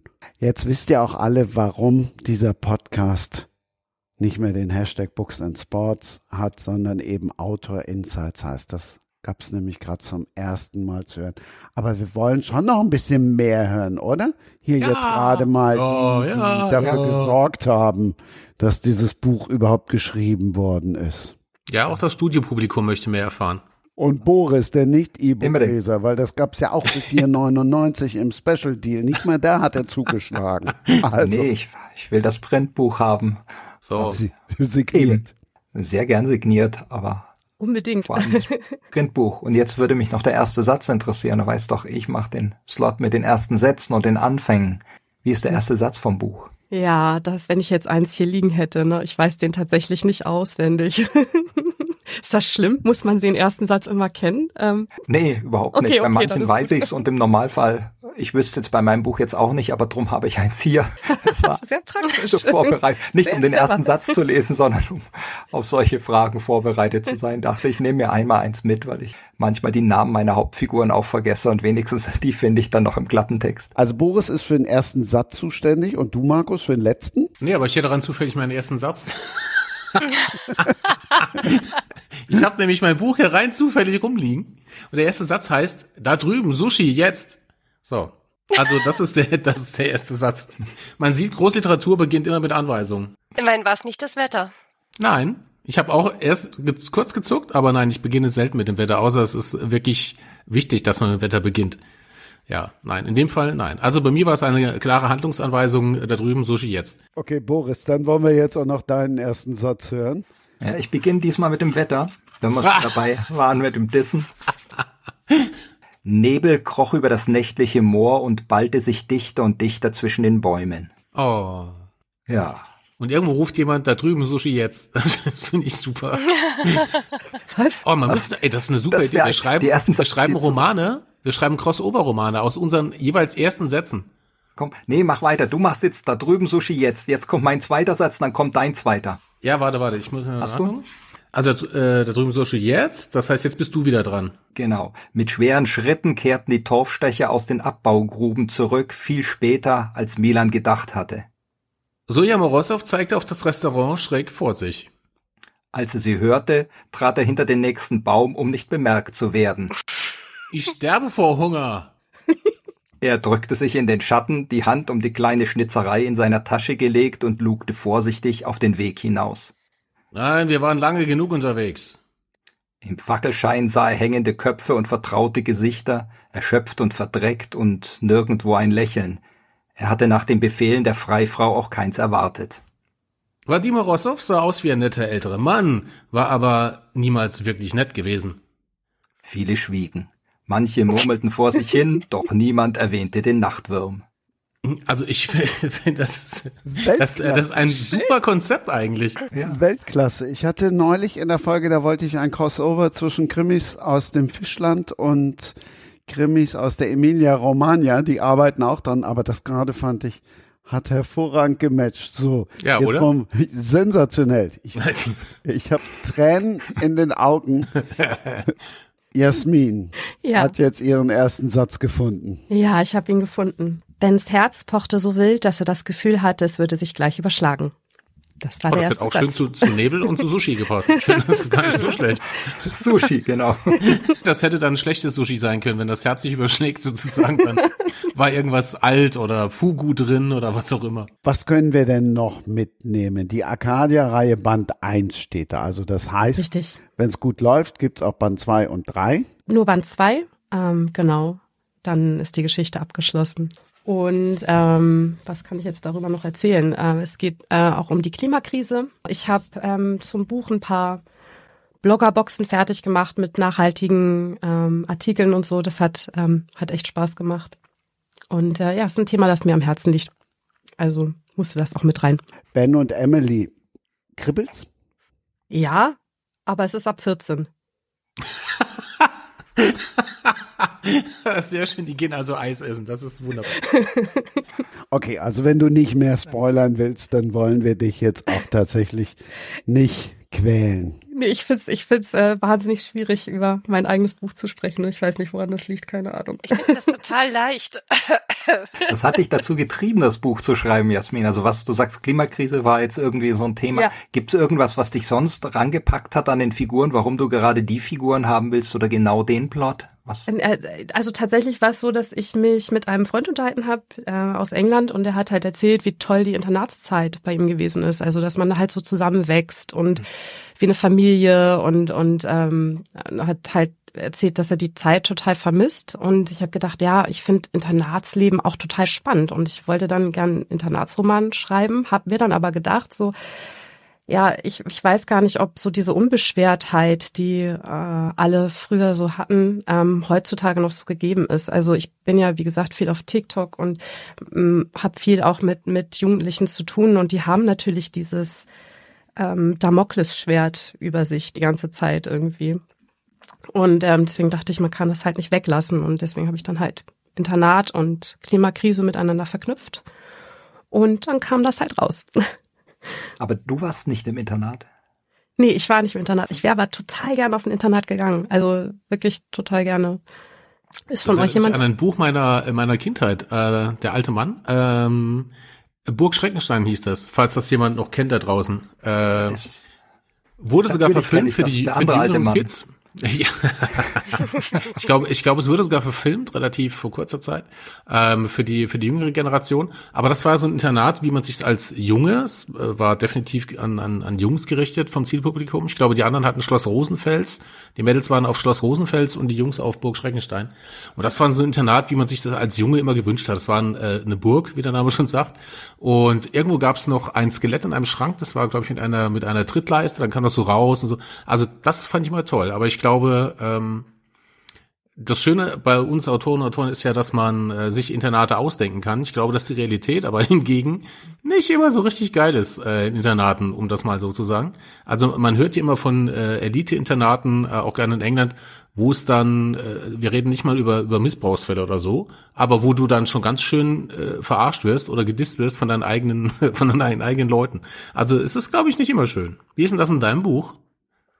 nee, ja, ich habe auch äh, Mobbing und so natürlich, also das, das schon. ja, genau. Also bei mir geht's eher so um äh, Klassenunterschiede, ähm, weil viele Reiche sich einkaufen in diese Schule und dann gibt's halt die Stipendiaten, Stipendiatinnen, die ähm, über eine gefährliche Aufnahmeprüfung halt ähm, da reinkommen. Und da gibt's dann natürlich auch äh, diverse Schwierigkeiten. Ich glaube, wir müssen im nächsten Seminar müssen wir noch einen Unterpunkt einführen. äh, wie rede ich stundenlang über mein eigenes Buch? Ich glaube, das, das muss unbedingt mit rein. Als, genau. Immer dieser Pitch ist nichts. Das heißt, wir Ja. bringen immer bei, wie man, wie man in 30 bis 60 Sekunden sein Buch zusammenfasst und dann Wir haben das völlig falsch ange. Wir haben immer gesagt, pass auf, wir müssen schnell prägnant Ja, ja, müsst ihr euer genau. Buch erklären können. Und jetzt hier so, wir sagen nur was. Wir brauchen unbedingt auch den Slot, 30 bis 60 Minuten, einfach so eine Talkshow zu füllen. Ich glaube, das, das muss rein. Ich sehe schon. weiß- Und wenn es dann jeder macht, der Teilnehmer, dann haben wir irgendwie den Montag noch dranhängen müssen, damit jeder sein Buch vorstellt.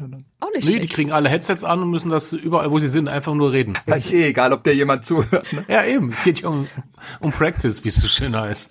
Ich denke schon, dass es für den einen oder anderen vielleicht hilfreich ist, gerade jetzt auch für junge AutorInnen. Als Unterpunkt, wie man so reingeschubst wird ohne Vorbereitung und dann nicht, nicht weiß, was man sagen soll, wie man das kompensieren kann. Also ich wäre deine beste Kundin mit, glaube ich. Ja, ich wollte gerade sagen. Es ist ja wirklich in diesem Podcast tatsächlich auch das, was anders ist als woanders.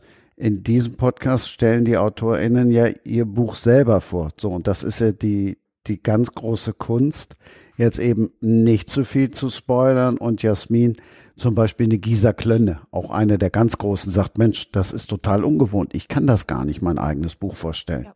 kann ich gar nicht verstehen. Ich habe das so souverän gemacht. ich glaube, man muss sich dann einfach davon lösen, zu sagen, ich stelle mein Buch vor, wie es jemand vorstellt, der es von außen vorstellt, sondern du musst halt einfach drüber reden und schauen, was die Menschen um dich rum dran interessiert. Wenn wir schon so eine kleine Runde sind, dass man dann einfach über irgendwas erzählt oder einfach gerade sagt, was einen selber zu dem Buch bewogen hat und gar nicht sagt, ich fasse jetzt die Klappe nochmal zusammen, weil die, die steht ja überall sozusagen. Also eben diese Mischung zu finden, aber ich glaube, das passiert mit der, mit der Übung. Man kann es zum Teil sicher lernen, ähm, man muss dafür aufgefordert werden, aber überhaupt dieses Zeit einschätzen, wie viel Zeit habe ich jetzt, wie lang darf ich reden, das hängt ja immer bei den Veranstaltungen. Auch äh, manchmal sind zehn Autoren in einer halben Stunde gepresst und manchmal hast du allein zwei Stunden. Und du hast in dem einen oder anderen Fall unterschiedlich Zeit. Und ich glaube, das passiert dir vor allem durch Übung, dass du dann was erzählst und einfach auch bereit sein, wie Markus jetzt eben einfach äh, über den ersten Satz über Sushi zu reden oder darüber zu, zu reden. Ähm, ja, ohne jetzt zu sagen, er war noch nicht dran, klar, aber so ohne jetzt zu sagen, ich muss den Zusammenhang von dem ganzen Buch schon erklären, sondern einfach zu sagen, das ist es. Ich rede jetzt über ein Detail, über den ersten Satz und da hängen wir uns auf oder wir reden zu zweit mit diesen ersten Sätzen und schauen, was, was sich daraus ergibt. Und mhm. ich glaube, solche Dinge passieren dir vor allem dann, wenn du beim siebten Buch oder noch später angekommen bist und du einfach sagst, ähm, mir sind schon fünf Lesungen schiefgegangen, da ist niemand gekommen, da sind komische Leute gekommen, da waren die falschen Leute da. Ja, ähm, und zwar wirklich alles. die falschen, die zu einer anderen Veranstaltung wollten ja. oder was auch immer. Und du hast das alles gemacht. Du standest auf einem Marktplatz, du standest in der Friedhofskapelle und hast das alles gemacht und ähm, ja gut, und dann ist halt irgendjemand, der was macht und du redest halt drüber hinweg, weil das Wichtigste ist ja, dass irgendwas passiert, dass du etwas tust und erzählst und das sollte möglichst auch die Leute interessieren, die da sind, aber eben, dass du einfach damit umgehst, mit egal was dir passiert und ich glaube, das kann man nur zur Hälfte in einem Seminar vermitteln, sondern man kann die Leute dazu ermutigen, aber tatsächlich muss es dir passieren. Du musst erst diese Sachen haben, dass ein Handy klingelt während deiner Veranstaltung oder sonst irgendwas und wie du damit umgehst und dass du nicht so schnell aus dem Konzept kommst. Das passiert über die Jahre. Ich baue sowas gerne ein. Wenn Handy klingelt oder irgendwas runterfällt oder so, dann überlege ich, wie, wie kriege ich das in die Situation rein. Dann also kommt auf den Ton an vom Handy. Aber ähm, es ist eine Fantasy-Szene, dann klingelt das Handy und dann kommt halt irgendwie äh, der Vogel auf dem Ast sagen heute eine besonders komische Melodie. ist natürlich super, ähm, weil du sowas halt schön abfangen kannst. Die Leute sind entspannt. Der Typ oder wer immer, äh, dem das Telefon praktisch losgeläutet hat, der fühlt sich nur ein bisschen ertappt, aber auch gleich wieder eingebunden, so dass er was für die Show beigetragen hat, wenn man es möchte. Also, aber wie Boris gesagt hat, ähm, das kommt alles mit der Zeit. Das wirst Ach, du bald Markus, sehen. mhm, mhm. Markus, ganz ehrlich, bei, bei dir zählt das nicht. Du warst damals schon Profi, als du gerade mal deinen ersten Roman draußen hattest. Ich weiß noch, als ich bei dir in der Lesung saß und da hat einer, ich habe den nicht mal verstanden. Der hat irgendwas über Werwölfe vor sich hingenuschelt und du hast dir nur irgendwas rausgepickt und dann hast du da erzählt und gemacht und getan und geredet und so. Also das ist einfach so ein Special-Talent, ähm, wo ich sage, ja, Hut ab würde ich auch gerne können, aber Respekt. Das zählt ja, nicht. Das, du konntest das schon immer. Das ist sehr nett, aber das ist wahrscheinlich einfach nur, weil ich, also wenn es überhaupt äh, das ist, dass ich früher mal als Journalist gearbeitet habe. Und als Journalist musst du halt auch mit allem umgehen, was, was dir so begegnet. Also es geht auch nicht mehr alles glatt. Ähm, vielleicht war es das. Vielleicht war es aber einfach nur Zufall, dass ich gerade einen guten Tag hatte. das kann auch sein. Wobei ich ja sagen muss, ich bin ja auch äh, Redakteurin gewesen, aber der Punkt ist halt, ich habe immer nur die Fragen gestellt. Also ich muss ja. nicht antworten darauf, das ist halt was ganz anderes.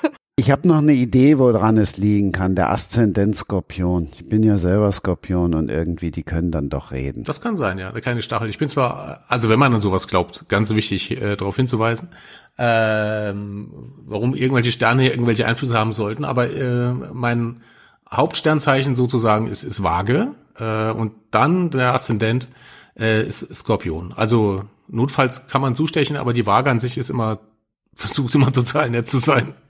Äh, ich bemühe mich. Ich hab Spaß. Wir bleiben bei der Fantasy. So, jetzt ist der Dozent gefordert. Den ersten Satz kennen wir ja schon. Wehe, du kommst jetzt nur mit dem letzten Satz, Boris. Sondern wir wollen jetzt natürlich auch hören, wie du es machst. Ne? Der Moorläufer im Reich des Drachen. Ganz aktuell ja. erschienen im Übrigen. Ja, frische Meierschienen, der Dozent und Studienabbrecher spricht. Das ist eine schöne Kombination.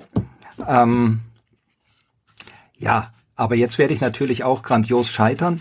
Das heißt, zur Hälfte werde ich scheitern. Es sind die Sachen, das ist eins dieser Bücher, die ich total schwer zusammenkriege,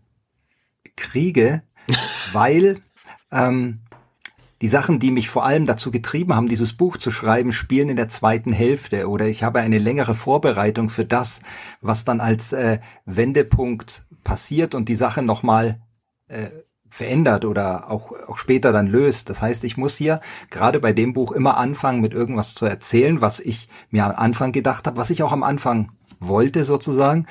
Und ähm, bei mir kommt so ein Zusammenspiel raus. Ich hatte mir eine absolutistische Gesellschaft vorgestellt, einfach um ganz starke und klare Hierarchien zu haben und habe dort mich, also ich komme tatsächlich immer vom Weltenbau, von der Geschichte gern oder von, von der Welt, das ist sehr stark bei mir ausgeprägt oder wichtig, wie ich Figuren gegeneinander aufstelle, bevor auch dann die Einzelnen kommen, die mir natürlich, weil ich von denen erzähle, sehr wichtig sind. Aber ich habe eine absolutistische Gesellschaft, also irgendwie frühes 17. Jahrhundert als Vorbild und bin am Rande des Reichs an einem Moor, in das sich niemand traut, weil dort der Nachtwurm lauert, der als der letzte der Drachen bezeichnet wurde, die der Drachentöter vor Jahrhunderten nicht erwischt hat und der dort immer noch lauert und seine Opfer sucht. Dort gibt's Irrlichter, es gibt Sumpfkriecher, das sind so krokodilsartige Kreaturen, also auch so sechs, sieben Meter lang, das langt ja auch schon, um Ärger zu machen. Und ähm, die Torfstecher müssen dort hinein, denn dort, nur dort gibt es einen speziellen Torf. Wenn man den abbaut und presst, kann man aus dem einen Brennstoff gewinnen, der der einzig wichtige und richtige ist, um Alchemie zu betreiben. Das heißt, damit Alchemie und Magie funktioniert, muss ich in das Moor. Und das ist damit so eine Art, ja, äh, es gibt diese Opfergeschichte oder, oder Risiko. Du musst ein Risiko eingehen, um das zu können. Die Alchemisten gehen das Risiko nicht ein, sondern eben die Torfstecher, die so bisschen von, ja, eine Arbeiter, Klasse, wenn man so will, sind. Und äh, ich hätte am liebsten das Buch Die Moorsoldaten genannt, aber das funktioniert ja mit dem Lied überhaupt nicht zusammen. Aber das ist so diese Entsprechung. Sie gehen raus und sie suchen dort und zusätzlich kann man dort Moordiamanten finden. Das ganz seltene, besondere Steine sind, die immer automatisch dem König gehören. Nur der, der es findet, kriegt einen Finderlohn und eine Riesenparty.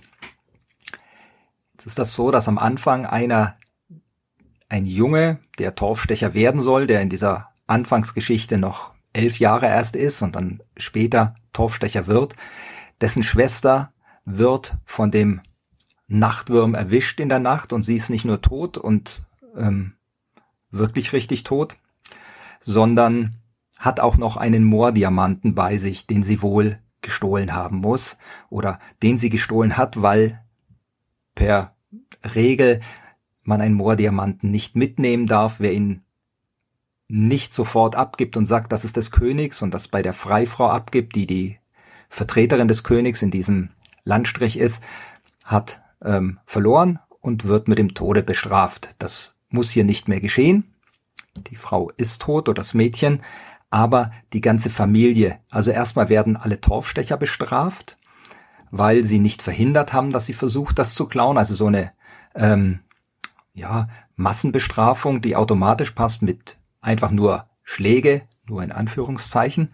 Und die Familie von dem jungen Milan und dem, seiner toten Schwester, die kommt natürlich komplett in Verruf.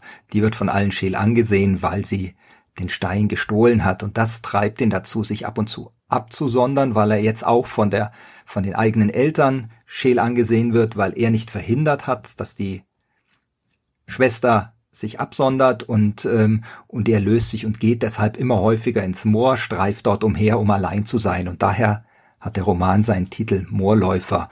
Und was er dort findet und über sich hinaus herausfindet, das will ich jetzt mal nicht alles verraten. Es wird dann eben einen Zeitsprung geben zu später, wenn er dann ein junger, junger Erwachsener ist und ein, zu einem Moorläufer geworden ist, also auch hinaus darf, um zu arbeiten, nach Torf zu suchen und nach Steinen sich aber anlegt quasi mit, mehr oder weniger bewusst immer mit den Konventionen, weil er ja zu seinem Sonderling geworden ist, weil er sich absondert und andere Gedanken kriegt und auch wenn er Teil der Gemeinschaft werden will, es trotzdem durch seine durch seine Rolle, durch seine Geschichte, seine Vergangenheit ein wenig verloren hat, diese Position.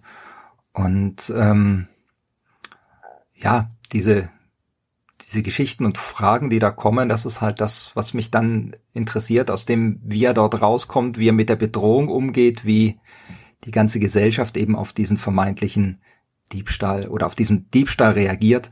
Und ähm, das ist das, was mich ursprünglich interessiert hat, aber eben die angesprochene Alchemie spielt dann später natürlich auch noch eine Rolle.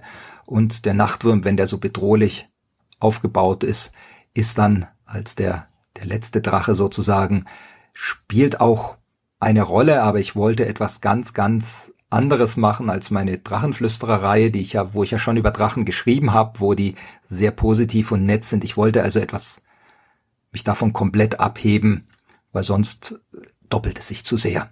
So, und jetzt habe ich einfach erstmal grob zusammengefasst und bisschen quer geredet und alles andere überlasse ich jetzt euch. Siehst du, Jasmin, so geht das. Ja, habe ich gemerkt. ja, und ich habe einfach auch nur gesucht. In dem Sinn, wie ich, wie ich rede, mir dann überlegt in dem Moment, was ich, was ich wollte. Also ich, das ist kein vorbereiteter Text, den ich ablese, sondern gehe einfach dahin, wo du, was dich interessiert an dem Buch selber, was dich voranbringt und dann kommst du ja drauf und dann ähm, hab keine Angst, du musst dich ja nicht loben, aber du kannst die Begeisterung, die du selber für deine Geschichte hoffentlich hattest, weil das ist hilfreich beim Schreiben, dass die auch spürbar wird. Und das ist, glaube ich, dass, dass du einfach da reingehst und sagst, das hat mir Spaß gemacht und das will ich und dann glauben es dir die Leute auch. Oder auch nicht. So, es gab das Lob von Sonne. Ich muss noch ein paar Dinge packen und so. Also deswegen verabschiede ich mich. Aber ich sage trotzdem vielen Dank, dass ich Gast sein durfte, ähm, reingeplatzt bin und äh, schön, dass wünsche euch allen noch viel Spaß. Dankeschön.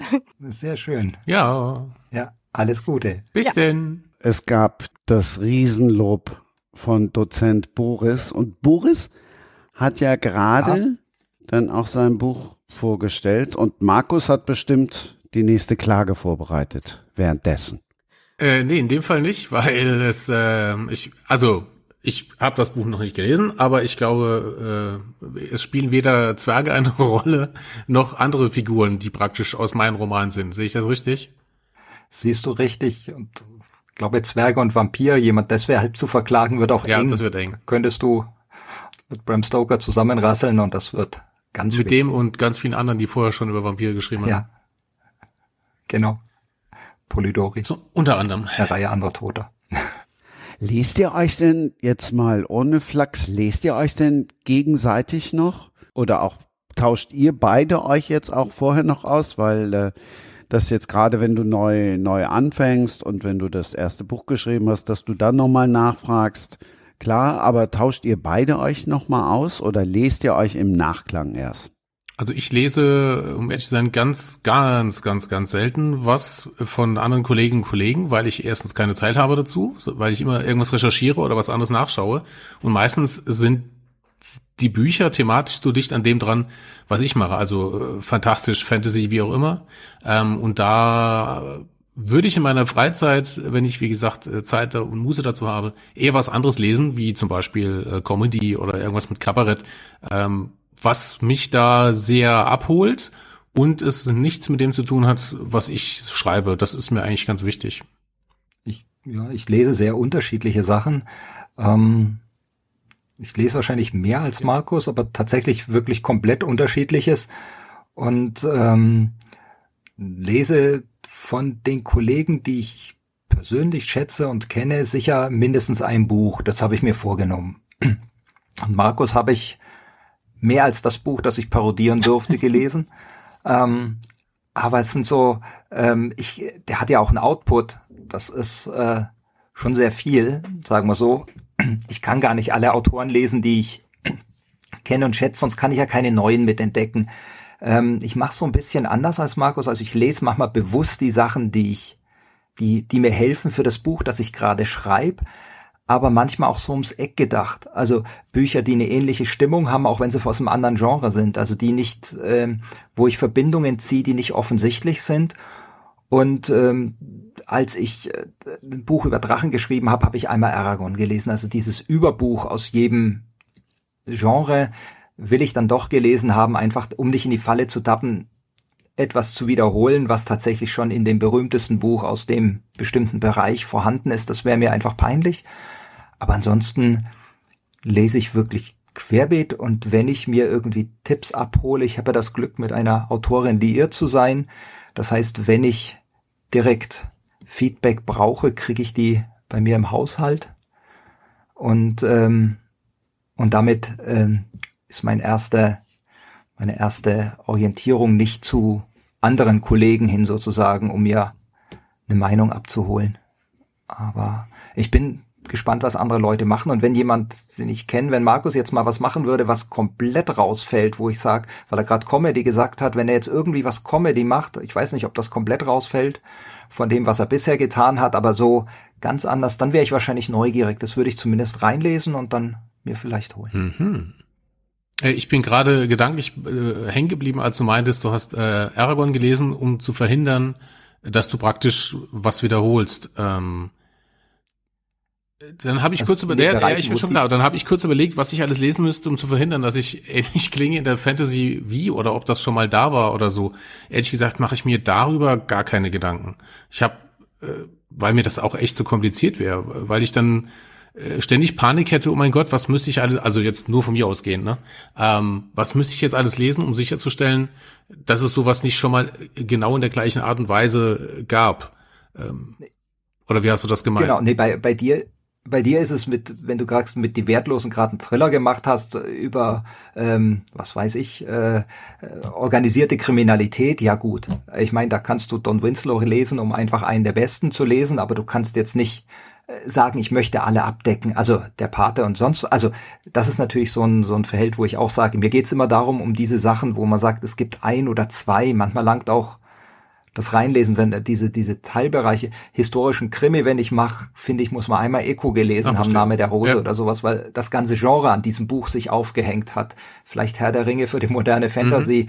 Mhm. Äh, Bram Stoker, wenn ich ein Vampirbuch schreibe, äh, wenigstens, aber es gibt auch hunderttausend Vampirromane. Ja, Natürlich kann man nicht sagen, man muss gleich alle davon gelesen haben. Das, das klappt nicht, aber es war mir halt die, die Drachenfantasy, als die okay. kam, war das wirklich nach Aragon waren die so, kamen eine Reihe und das war wirklich der Drachen gab es immer in der Fantasy, aber der hat das so losgetreten, dass ich gedacht hätte, Mensch, wenn ich das jetzt genau äh, gleich mache, dann wäre das sehr peinlich. Okay.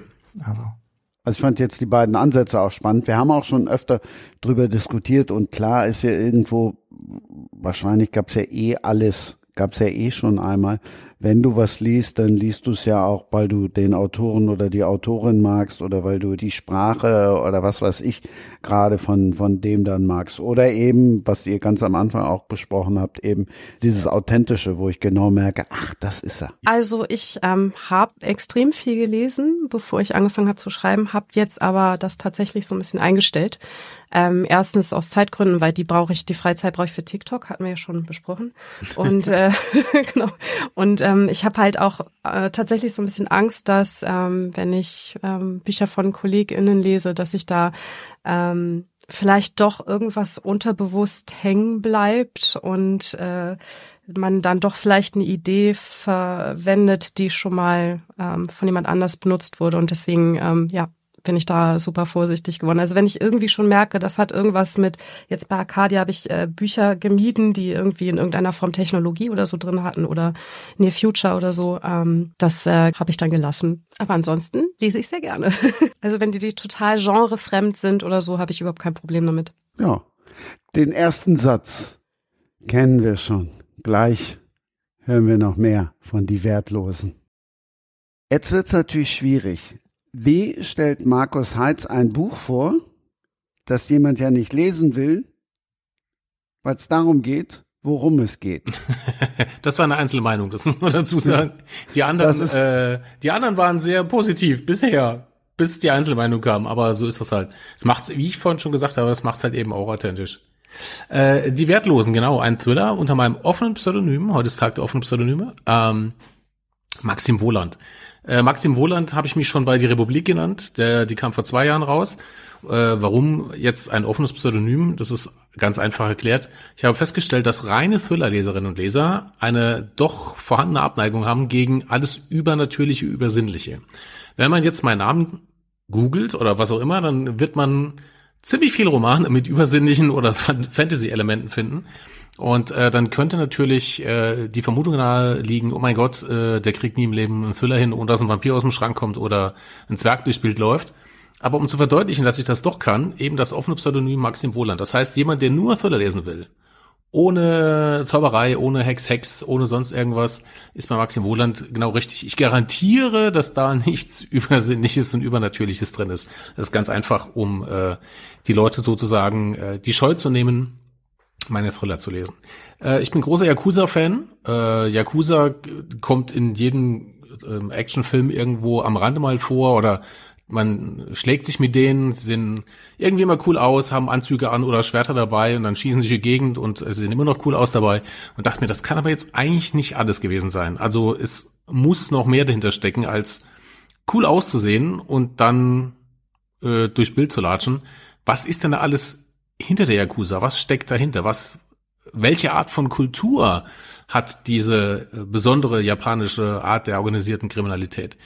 Und das ist eigentlich der Ansatz, den ich oft habe bei meinen Romanen. Immer die Frage stellen, woher kommt's oder äh, was genau steckt dahinter, was verbirgt sich dahinter. Der Titel allein schon die Wertlosen ist die Übersetzung ähm, des Begriffs Yakuza und Yakuza wiederum ähm, ist die Reihenfolge von, von Spielkarten, die die niedrigste äh, Wertung, Zahlenwertung in einem japanischen Kartenspiel haben. Also Yakuza selber bezeichnet sich als die Wertlosen der Gesellschaft, ähm, stellen sich aber in ihrer eigenen Vorstellung in den Dienst der Gesellschaft. Und ich habe, ähm, es gibt gar nicht so viele ähm, Hintergrundbücher über die Yakuza, weil es logischerweise ein japanisches Phänomen ist, außer man guckt Actionfilme. Ähm, also war es super spannend, erstmal rauszufinden, wie kriege ich Infos äh, über die Yakuza zusammen.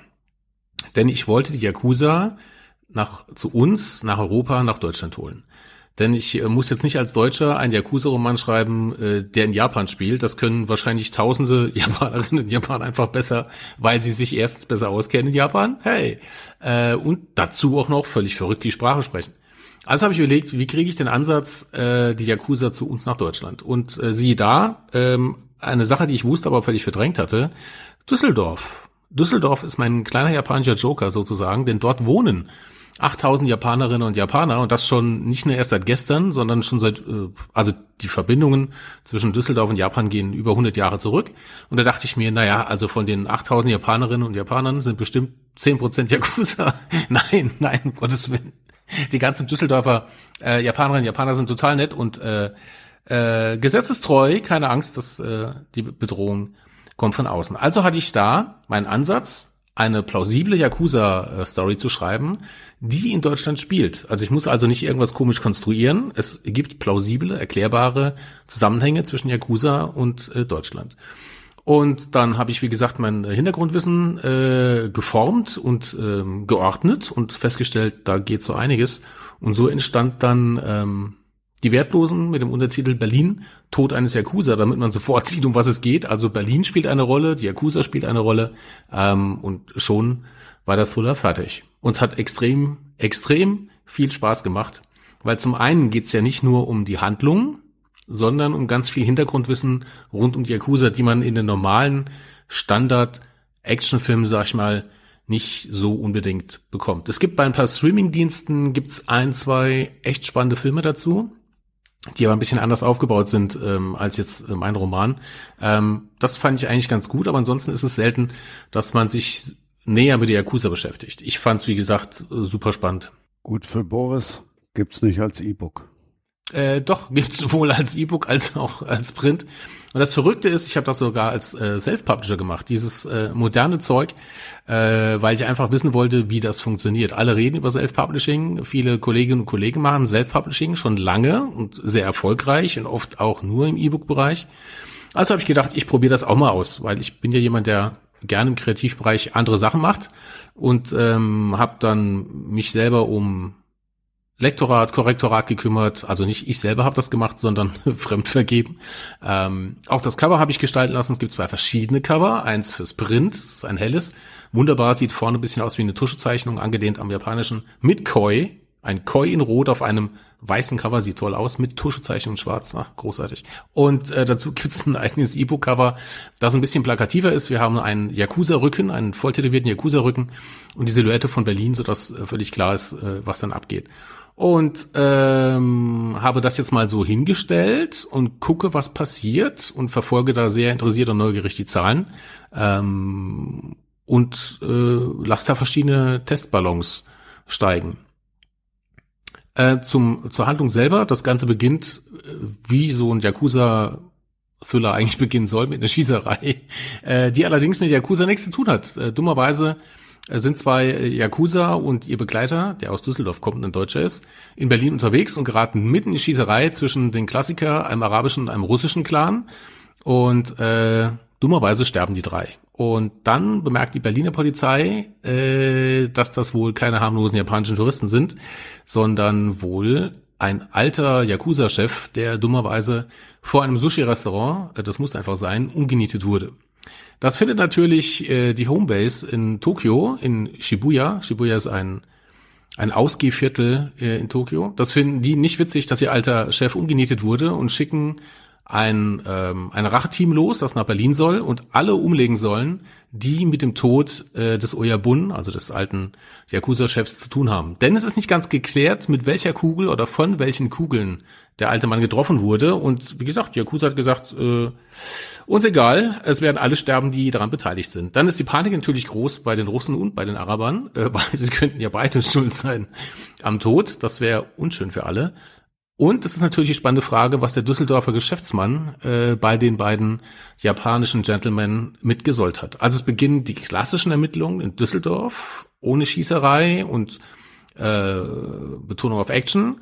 Und die John Wick Abteilung ist dann mehr sozusagen in Berlin unterwegs. Und eben, wir haben zwei verschiedene Geschwindigkeiten in dem Roman und immer wieder so eine kleine Überblendung, äh, was die japanische Sichtweise darauf ist. Beim großen A habe ich kein E-Book gefunden.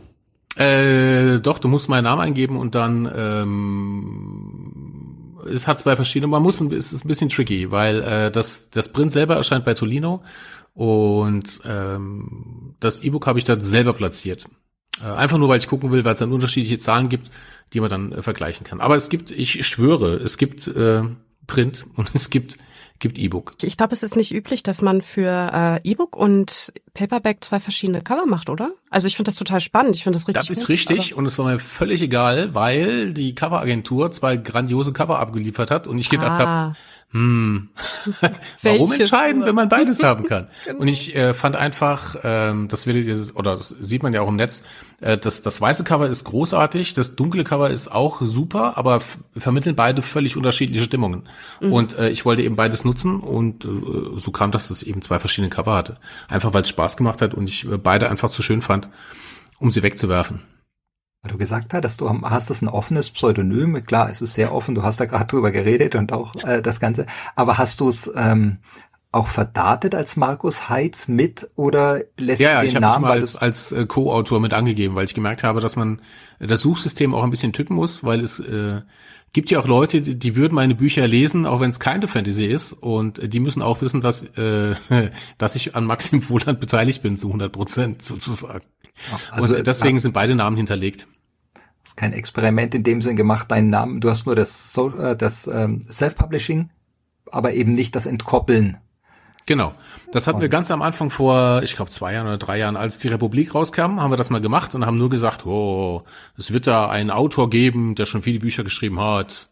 Äh, der heißt Maxim Wohland, aber ist wirklich kein anderer. Ähm, das war, das war lustig am Anfang ähm, als Gag, aber wie gesagt, äh, es ist ja gang und gäbe, dass man offene Pseudonyme hat für verschiedene Genres, wie Sonja zum Beispiel auch. Ähm, ich fand das so besser als klare Signal zu zeigen, Maxim Wohland ist halt, wie gesagt, ohne Übersinnliches oder Mystisches. Da geht's nur um äh, das übliche Gemetzel, Durchladen, Nachladen, Bomben, Explosionen, Gift, sowas halt.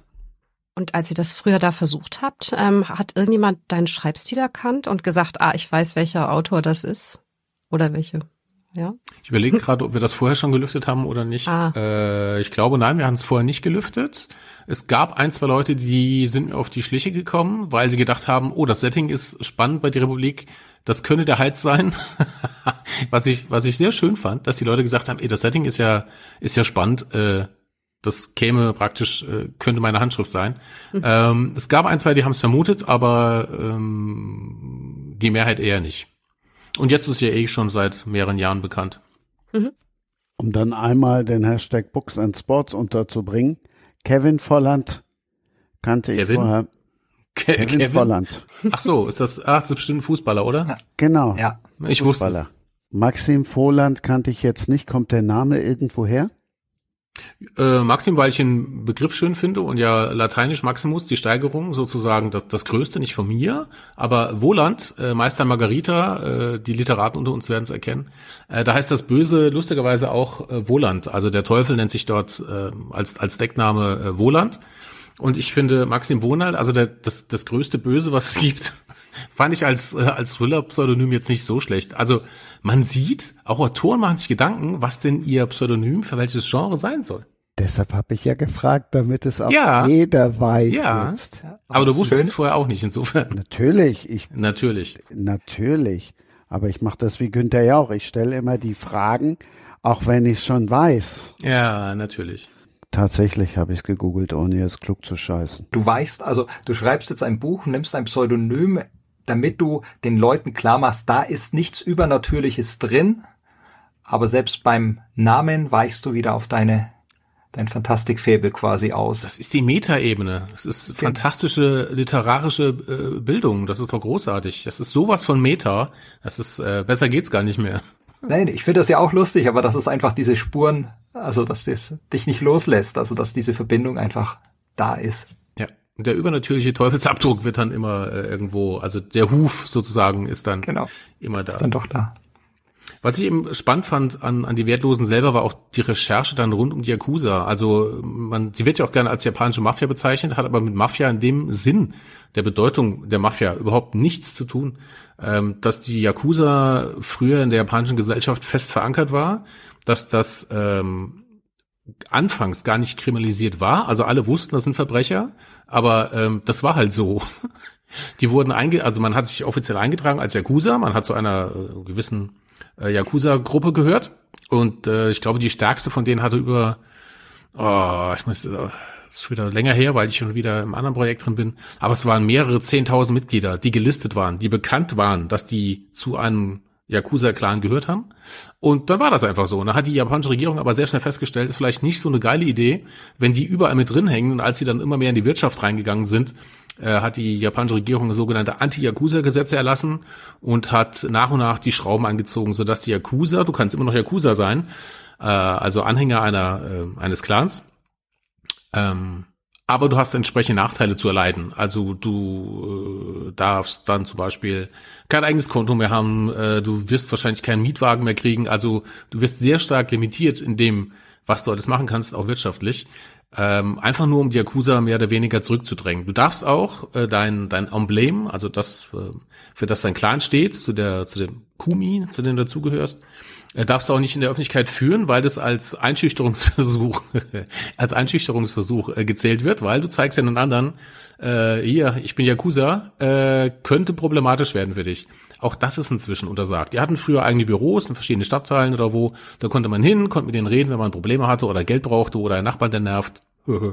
äh, dann hat sich Yakuza, äh, die Freund Yakuza aus der Nachbarschaft, hat sich drum gekümmert. Super spannend, ähm, aber das wissen halt die wenigsten, weil, wie ich auch früher, du guckst einen Actionfilm, dann springt halt wieder der Yakuza durchs Bild, schwingt sein Katana und schießt drei Leute um und hat einen Anzug an. Aber was alles dahinter steckt, das wissen halt die wenigsten. Ähm, Und das war mit ein Grund, auch warum ich das alles in die Wertlosen mit reingepackt habe. Was zu japanischen Begriffen geführt hat, äh, wozu man auch, auch zwei Sterne kriegt.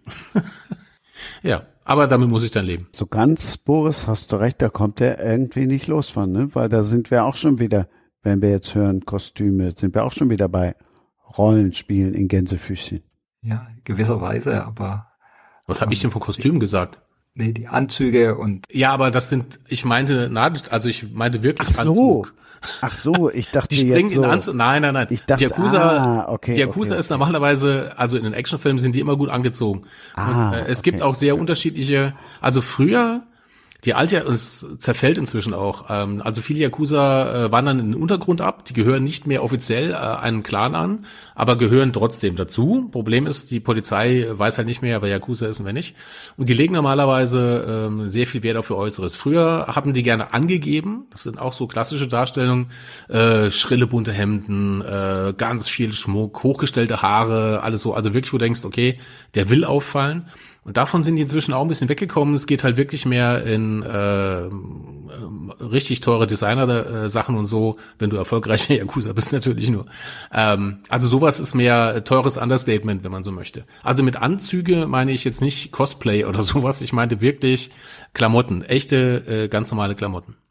Aber die Zugehörigkeit zu einem Clan quasi, also diese Form von Struktur, die hätte man jetzt einfach gesagt, ist ja bei deinen Zwergenbüchern auch geben.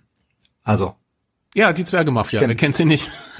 Nein, aber wenn du so willst, da hast du, das ist natürlich völlig anders und natürlich ist das mit dem Clan ja recherchiert und nicht von dir erfunden mit der Yakuza, aber die, die Einteilung in Strukturen und mit Emblemen und der Zugehörigkeit, das ist etwas, was ja auch in, in vielen Fantasy Werken, Welten funktioniert und dort verwendet wird. Und du hattest ja auch deine fünf Stämme, ja, ja, du willst jetzt ums Verrecken genau. wieder auf die Fantasy zurück, ne? Ich merke das schon. Nee, nee, das war jetzt nur, weil, weil der Anzug war es ja nicht, ne? Äh, der Anzug war es nicht. Was er gesagt hat. Und, ich war vor, ähm, ach so, ja. ja. Genau. Aber ich finde das ja lustig, das sind ja die Sachen, ich glaube, dass das ähm, tatsächlich in einem drinsteckt, was ich bei mir ja auch, ich würde auch behaupten, bei mir ist vielleicht die Hälfte oder der Bücher Fantasy. Bisschen mehr, bis, bisschen mehr vielleicht, ähm, aber die, ich habe genug Sachen auch immer gemacht, die eigentlich realistisch sind. Und trotzdem gibt's dann hier einen Zombie-Verweis, dann gibt's hier einen, äh, mhm. Vergleich, dann wird's hier überdreht, dann ist hier eine Spur Fantastik im Kinderbuch.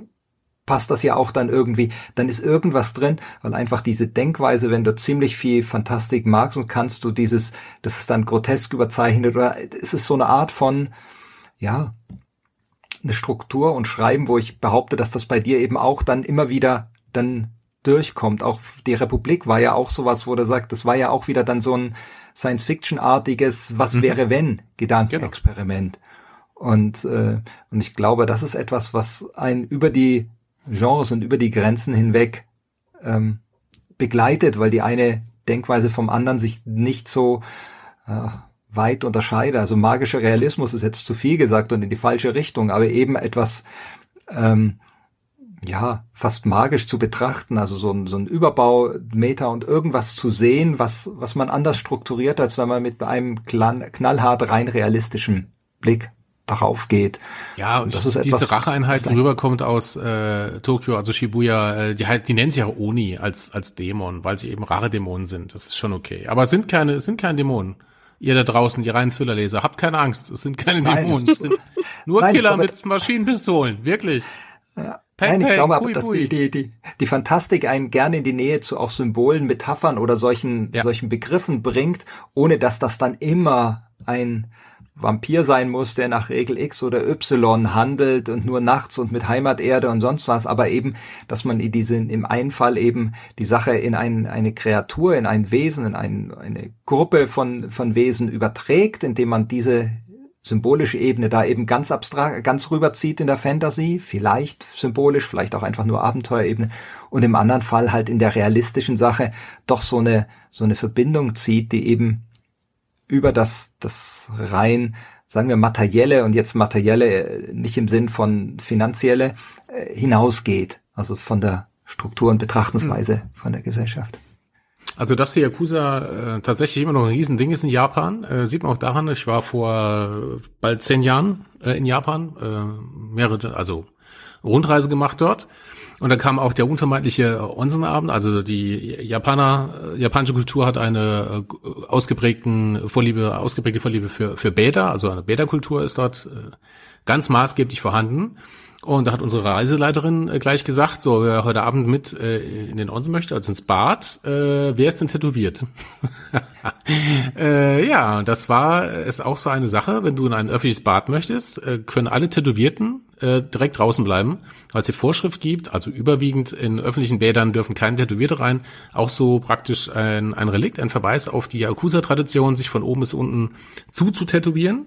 Und deshalb dürfen äh, großflächig tätowierte Leute äh, in öffentliche Bäder in Japan, das können sie einfach knicken. Ähm, dann haben so zwei, drei Zögern die Hand gehoben, sie hätten so ein, zwei kleine Tattoos und sie, ja entweder ihr macht so einen Waschlappen drüber oder äh, sie hat verschiedene Wundkompressen dabei. wurden die, wurden die Tätowierungen konnte man dann abkleben. dann, und dann durften sie praktisch äh, ins Bad rein, ohne dass sie gleich wieder rausgeprügelt wurden. Aber wenn du äh, als äh, klassischer Westeuropäer ähm, der reichhaltig tätowierte herkommt, äh, das kannst du, dann hast du echt schnell Probleme. Also wenn du zumindest ins Bad möchtest, in eine, die meisten öffentlichen Bäder. Fand ich auch super spannend, dass das immer noch so ist. Ist doch gleich eine Geschichte, oder? Da kommt jemand rein und dann äh, dieses, dieses, die Bandage verrutscht wegen Feuchtigkeit und natürlich ist irgendwie, hast du Fuhur drauf, weil du die unendliche Geschichte geliebt hast. Du bist völlig missverstanden. Ja. Und das ganze Bad geht hoch, weil du einfach Fuhur dir drauf tätowiert hast. Ja. Oder manche haben wahrscheinlich acht Kompressen verteilt über oder zehn über, ja. über den ganzen Körper. das, was ist sie? Der, oh, ich bin durch die Glasscheibe gefallen. Ja, ja, mehrfach. Ja. ja. Aber das, das Eines ist wirklich verletzt geht rein. Ja. ja, genau. Was hast du du unter die Kompresse abgezogen? Ja. ja. Jasmin, merkst du? Der Profi erzählt, erzählt, aber er verschweigt uns bisher immer noch, ob er jetzt reingekommen ist oder nicht. Ich bin kein ja. großer Bäder-Fan. Ich bin kein öffentlicher äh, Bäder-Mensch. Also für mich, ich könnte das tätowiert sein von Ausrede. oben bis unten, was ich nicht bin. Äh, ich hätte weniger ein Problem praktisch. Aber ich habe mich sehr amüsiert. Und äh, auch noch so ein Ding, äh, ist auch eine Anekdote, die äh, mir nachhaltig in Erinnerung geblieben ist. Äh, in Japan verbeugt man sich ja, also wenn man irgendwie begrüßt oder reinkommt oder so. Ähm, jetzt trage ich ja meistens Cargohosen, weil Cargohose ist die Handtasche des Mannes weil du hast alles dabei und die Hände frei. Das finde ich sehr, sehr angenehm. Wenn du aber in die untere Tasche willst, musst du dich immer ein Stück nach vorne beugen. Was zu Irritation führt, wenn du irgendwo auf dem Platz stehst oder in der U-Bahn und beugst dich nach vorne, um in die Tasche zu kommen. Und natürlich reagiert der, äh, die japanische Gesellschaft sofort darauf. Weil du siehst, sofort kamen so viele irritierte Blicke. Was, was macht der Typ? Warum verneigt er sich von mir? Will der irgendwas von mir? Also habe ich mich dann in Japan immer seitlich runtergebeugt und nicht mehr nach vorne ja, das sind so die, die kleinen Feinheiten. Sehr schön. Jasmin hat jetzt ja glücklicherweise einen Verlag gefunden, auch einen guten. Bei Boris müssen wir gar nicht erst drüber reden. Viele finden ja keinen, machen Self-Publishing. Warum macht einer, der Bestseller-Autor ist, der preisgekrönt ist, der millionenfach Bücher verkauft hat, warum macht er jetzt plötzlich Self-Publishing? Einfach nur, weil dir langweilig ist, weil du jetzt nochmal einen neuen Kick brauchtest? Äh, langweilig ist mir nie. Äh, ich habe ja immer irgendwas zu tun und in dem Fall einfach, weil ich es ausprobieren wollte und wissen wollte, ähm, wie das alles funktioniert, wie kompliziert das ist oder oder nicht kompliziert. Also äh, deshalb wollte ich das eben selber rausfinden und ähm, überlegen, ob das ein gutes, ich sag mal, Ventil ist für alle Projekte, die ich so vorhabe, aber zeitlich nicht bei Verlagen unterbringe. ich schreibe ja äh, schneller, als mancher Verlag drucken kann. Und ich bringe ja normalerweise zwei Bücher im Jahr raus. So. Jetzt könnte man sagen, ah, drei Bücher im Jahr ist vielleicht ein bisschen viel. Manche Leute sagen schon, naja, zwei Bücher im Jahr ist schon äh, ordentlich. Ähm, also aus, aus Handelssicht. Ne? Ähm, manche Leserinnen sagen, oh, mehr davon. Andere Leute sagen, ich schreibe schneller, als sie lesen können. Aber ähm, Self-Publishing nebenbei ist natürlich super, wenn ich Ideen habe, die jetzt in kein bekanntes Universum von mir reinpassen oder für die Thriller-Abteilung. Einfach nur, ich habe ja, man kann sich das denken, äh, wie die meisten Kreativen, ähm, direkt noch drei, vier Ideen für irgendwelche Thriller und auch eine Fortsetzung von Die Wertlosen, das ist gar kein Problem. Und um das nebenbei machen zu können und den Kanal einfach weiter zu bespielen, also als Hybridautor, wie man neudeutsch sagt, äh, finde ich das einfach super spannend. Und irgendwann muss ich ja mal damit anfangen und äh, dachte mir, bevor die Technik mich ganz abhängt äh, und ich mich nie wieder reinfuchsen kann, versuche ich das einfach mal. Und äh, es hat einigermaßen sogar ganz gut geklappt, was die Technik angeht und so. Und alles andere, wie das mit den Zahlen laufen wird und äh, das, das sehe ich jetzt. Das ist wie gesagt ein Experiment. Wie läuft's denn an, das Experiment? Das ist okay, ähm, aber auch da lernt man sehr schnell, äh, es läuft nicht von selbst. Ne? da versteht man, warum äh, Verlage sehr viel Geld in, also bei, bei Spitzentiteln, größeren Titeln, äh, warum Verlage sehr viel Geld in äh, Marketing stecken, einfach nur um die Bekanntheit und die Sichtbarkeit. Was, wir sprachen ja vorhin von Debütanten sozusagen, äh, was da natürlich ein Riesenproblem ist, wenn du noch gar keine Grundsichtbarkeit hast. Und das gilt in dem Fall für Maxim Wohland, weil der jetzt erst ein zweites Buch rausgebracht hat, äh, in ähnlicher Weise. Klar gibt's die, die super treuen Fans, die natürlich mitgeschnitten haben über meine äh, Social-Media-Kanäle, dass ich was raus habe. Ähm, aber der Rest, ich sag mal, die, die Thriller-Leserinnen und Leser, die das vielleicht interessieren könnte, die sind natürlich nicht aus dem Stand einfach so zu erreichen, weil das ja eigentlich eine andere Lesergruppe ist. Also nicht unbedingt meine Hauptleserinnen und Leser. Natürlich gibt's, wie gesagt, die Fans, die da sehr offen sind und wirklich alles lesen. Aber an diese andere Gruppe ranzukommen, ist noch gar nicht so einfach. Und ähm, ich habe den riesen Vorteil, ich kann das Experiment wirklich ohne Druck machen. Ähm, weil weil, weil ich ja sozusagen finanziell abgesichert bin über meine anderen Bücher. Ähm, ob das jetzt steil geht, ob das in einem Jahr steil geht oder ob die Bücher danach überhaupt irgendwie steil gehen oder steil abwärts, äh, ich fände es schöner, wenn sie Freunde äh, finden würden, aber es ist jetzt nicht auf äh, Gedeih und Verderb sozusagen davon abhängig. Ich weiß, dass das Buch gut ist, ähm, ich weiß, dass die Thematik super ist.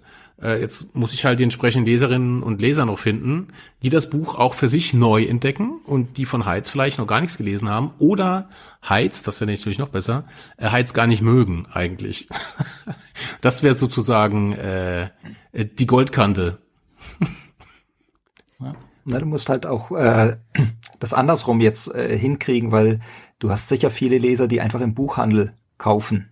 Also, weil du ja da durch die anderen Titel gestapelt liegst. Genau. Das heißt, den Weg hast du ja gar nicht. Also deine genau. Bücher, die so produziert werden, sind nicht gestapelt im Buchhandel. Und ich glaube, das ist so ein großer Unterschied. Nicht nur der Genrewechsel, sondern auch Zielgruppen, die anders lesen und die, die aktuellen Self-Publisher. Also ich habe das ja in den 90ern, Anfang der Nuller gemacht, also lange ja. vor E-Book. Das heißt, die Erfahrungen, die ich damals gemacht habe, zählen heute überhaupt nicht mehr, ähm, weil das in der Self-Publishing-Zähle viel auch über das, das E-Book läuft. Mhm. Und, ähm, und klar hast du E-Book-Leser mit deinen Verlagstiteln auch, aber ich denke, du musst die Zielgruppen anders eben finden und die Vermarktung anders machen und das, was du an, an Lesungen für deine etablierten Bücher zum Beispiel machst, eine Lesetour, die funktioniert halt äh, nicht eins zu eins. Du kannst Lesungen an deinen, deinen Stammorten machen, aber eben andere Buchhandlungen laden dich nicht ein, weil die nicht stapeln können, dein Buch oder es genau. vielleicht können, aber nicht, nicht wollen, weil es nicht über den Verlag kommt oder sowas. Also ich war halbwegs clever und habe natürlich den Print über Tolino gemacht. Tolino gehört ja, das ist keine Werbung, das ist nur äh, Hinweis, ja. was Tolino ist.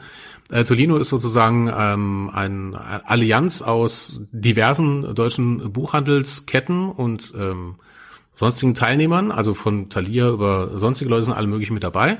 Das heißt, das Buch ist auch ganz regulär überall bestellbar, wenn es nicht vor Ort irgendwo sein sollte, äh, und gehört mehr oder weniger zum, zum Buchhandel dazu. Also gehört also nicht zu irgendwelchen ähm, anonymen Online-Riesen, sondern ist wirklich Teil des Buchhandels. Und das war mir halt eben auch wichtig, äh, um da auch sozusagen äh, zu zeigen, dass ich da mit dabei bin. Und dann äh, muss ich natürlich gucken, dass das Buch jetzt wie der Buchmesse äh, in Leipzig, äh, dass das da vorhanden ist. Das heißt, ich musste wirklich durch die Gegend telefonieren und E-Mails schreiben, ja. dass die Messebuchhandlung erstens weiß, dass es das Buch gibt und zweitens auch äh, bitte dann vor Ort in Leipzig zu finden ist. Also die Logistik alles, was ein Verlag normalerweise macht, wo ich als Autor ja äh, raus bin, also ich lehne mich ja zurück und mache dann, red noch beim, beim Cover mit oder so, ähm, aber alles, was Logistik angeht, was Marketing angeht, was der Verlag macht, äh, da muss ich jetzt eben auch gucken, dass mein Buch irgendwo zu kriegen ist. Und da ist das alles nicht so einfach. Wusste ich aber vorher. Deshalb, wie gesagt, es ist ein Experiment und ich bin sehr gespannt, wie das noch weitergeht. Ja, das ist sicher super. Achso. Ja, macht Jasmin. Ähm, ich glaube, ähm, beim Self-Publishing hast du ja den Vorteil, dass das auch durchaus Spätzünder sein dürfen. Also ich glaube, beim, beim Verlag ist das ja ein bisschen anders. Da müssen die Zahlen irgendwie schon relativ früh feststehen, genau. sag ich mal. Ähm, beim Self-Publishing, ähm, ja, hast du halt die Zeit, ne? Weil, weil du nicht davon abhängig bist, dass die Bücher auf dem Tisch liegen. Äh, nach drei Wochen wandern die ins Regal und dann sind sie halt nach drei genau. Monaten ganz raus. Und äh, bei, bei Tolino ist eben noch der Vorteil, ähm, ich muss mir nicht wie früher, wie, wie Boris schon gesagt hat, als Self-Publisher, du hast halt nicht 100, 400 oder 1000 oder 2000 Exemplare im Keller liegen. Äh, das wird alles praktisch on demand äh, über Tolino ähm, hergestellt. Das heißt, wenn der Händler sieht, oh, da waren jetzt vier Leute, die haben äh, den Maxim Wohler bestellt, dann kann der für sich, für seine Buchhandlung auch einfach äh, 50 ordern. Also das ist kein Problem. Ähm, ohne dass ich jetzt losrennen muss und muss gucken, dass äh, der Händler dann 50 Bücher kriegt von mir irgendwo aus dem Keller. Das habe ich gesagt, äh, möchte ich halt auch nicht. Also die Logistik an sich funktioniert. Die Bekanntheit ist eben das, was jetzt noch dazukommen kann, soll. Und wie du gesagt hast, Jasmin, kann sein, dass es ein Spätzünder ist. Äh, kann auch sein, dass es dann gar kein Zünder ist. Aber äh, das sehen wir dann. Da bin ich äh, relativ entspannt. Aber wie gesagt, ich habe den Vorteil, dass ich auch einfach dabei entspannt sein kann. Wenn ihr mehr zum Thema Self-Publishing hören wollt oder auch wie Verlage jetzt auch anders drucken, dann empfehle ich euch die Folge 126. Da sind BC Schiller, also Barbara und Christian Schiller, die mit Self-Publishing ihren großen Durchbruch geschafft haben, auch Thriller-Autoren. Dann habe ich natürlich auch noch einen Tipp für Boris in Ausgabe 130, müsst ihr noch ein bisschen warten, da ist tatsächlich eine richtige Moorexpertin. Ja, super, uh, zu spät. Das passt. Das kann ich jetzt auch nicht mehr umschreiben. Aber ich ja. mir an. Mein Kopf hat gerade eine lustige Playlist für Boris gemacht. Äh, zum Beispiel äh, von Sisters of Mercy, I Want More. dann, more dann than hat, words. Ja, zum Beispiel More than words oder hier äh, Billy Idol in the Midnight Hour she cried more, more, more. also da geht, du solltest das Marketing über, äh, über äh, Songs machen. Ich glaube, das wäre der Renner. I want more, more, more. Ja. Einmal meine Hitliste, ja. Genau. Die More-Hitliste. Ach, ich das gut. ja, mal gucken. Das Guerilla-Marketing, Boris, das wird funktionieren. Je nachdem, wie sehr und wenn es zu einem Instagram-Post langt, wo ich ja. dann sag, Markus hat mich gezwungen. Ja. ja. Jetzt die Majestät die hat mich gezwungen. Ja, die Moorhits. Markus, du musst eigentlich einen Podcast machen, ne? Wenn du noch Zeit hättest. Warum? Weil du der geborene Alleinunterhalter bist. Ah, könnte nee, das, man auch wahrscheinlich irgendwo eine Stunde hinsetzen und du würdest eine Stunde erzählen. Naja, das hängt ja, nein, also erstens, es hängt immer davon ab von der Gesellschaft, in der man ist und da sind halt, das kommt auf die Vorlage an und ob man was, ob ich was draus machen kann. Also bei Moore geht das, hätte jetzt einen anderen Titel genommen. Gibt's vielleicht kein Lied dafür. Genau, das nächste Buch wird so benannt, dass Markus keine komischen Playlists zusammenstellen kann. Ich glaube, du unterschätzt das gerade. Ich, ohne Witz, wenn du das mit dem Moor durchziehst, das wird lustig und ich sage nur TikTok, Freunde. Wenn du bei TikTok so eine Moor-Playlist genau. machst, das geht steil. Ja, und alle erwarten ein humorvolles Buch, ne? Humorvoll. Humorvoll, ne? humorvoll. Es wird besser und besser, Freunde. ja. Dann nehme ich das mal äh, als Kompliment, dass du dich in ja. dieser Runde sehr wohl gefühlt hast. Ja, das tue ich. Das freut mich sehr. Also denkt dran, ähm, es gibt tatsächlich, ihr müsst wirklich ein bisschen quer gucken dann wegen des Buches. Es gibt tatsächlich dann auch beim großen Art die Wertlosen. Berlin, Tod eines Yakuza und Boris Koch, der Moorläufer im Reich des Drachen, so oder so. Bei Arcadia oder Arcadia, da haben wir auch noch gar nicht drüber gesprochen, Jasmin. Also eigentlich wäre es äh, Arcadia Academy, weil es in ähm, Großbritannien spielt, auf einer einsamen Insel. Äh, in, äh, tatsächlich in Schottland. Ich, ähm, super schwer dahin zu kommen. Äh, gibt nur bestimmte Monate, in denen halt äh, Boote da übersetzen und äh, war auch lange Zeit bewohnt, ich glaube bis zum Zweiten Weltkrieg oder so und danach ähm, sind alle weggegangen von dort, weil es dann doch zu einsam war. Wie kam ich jetzt darauf? Weil ich gefragt habe, weil ich es erst so, ja, ausgesprochen genau. habe Arcadia und weil ich sagen wollte, dass es Arcadia, die Auserwählten, natürlich überall gibt, als E-Book und als Buch und dass ihr das Buch gewinnen könnt. Drei Exemplare werden verlost. Die Frage ist relativ simpel für alle, die die zugehört haben. Wobei wurde Jasmin Dreyers erstes Buch entdeckt? Schreibt einfach per Mail. Die Mailadresse steht unten drunter in den Show Notes. Ich kann sie euch aber auch nochmal sagen. Buchverlosung at sprengerspricht.de. Ich darf mich bei euch bedanken. Es war einmal mehr ein Fest und es war das, was ich am Anfang versprochen habe, eine ganz fantastische Runde. Ja, vielen Dank. Es war sehr schön mit euch allen. Hat mich riesig gefreut. Podcast-Premiere mit Bravour bestanden. Ja. ja, ich bedanke mich auch für die Einladung. Ich müsste fast überlegen, ob das auch meine Podcast-Premiere war, zumindest die ohne Bild. Ich hatte es bisher fast immer mit Bild oder zumindest in diesem ausufernden Maß, in diesem großartig langen Format war es meine Premiere mit famosen Kollegen, großartigem Host und dann sage ich danke für die Einladung. Jawohl, es war mir ein wunderbares äh, inneres Sushi-Essen. ohne, ohne Fugu allerdings. Äh, auch wenn es das tatsächlich in Japan gab damals. Ich erinnere mich an die abgesperrten Mülltonnen, wo das Giftige reinkam, aber ich schweife ab. Es war äh, wunderbar, es hat sehr viel Spaß gemacht, auch äh, rund ums Moor und äh, rund um Acadia. Ähm, das ist immer wieder wundervoll und das können gern wiederholen, aber dann mit anderen Büchern oder so. Dann sage ich nochmal Arigato. Hm? Dann machen wir es doch auch richtig rund. Sehr schön. Oder? Jawohl, Domo. Und tschüss. Und tschüss. Und tschüss. Das war Sprenger spricht. Autor Insights.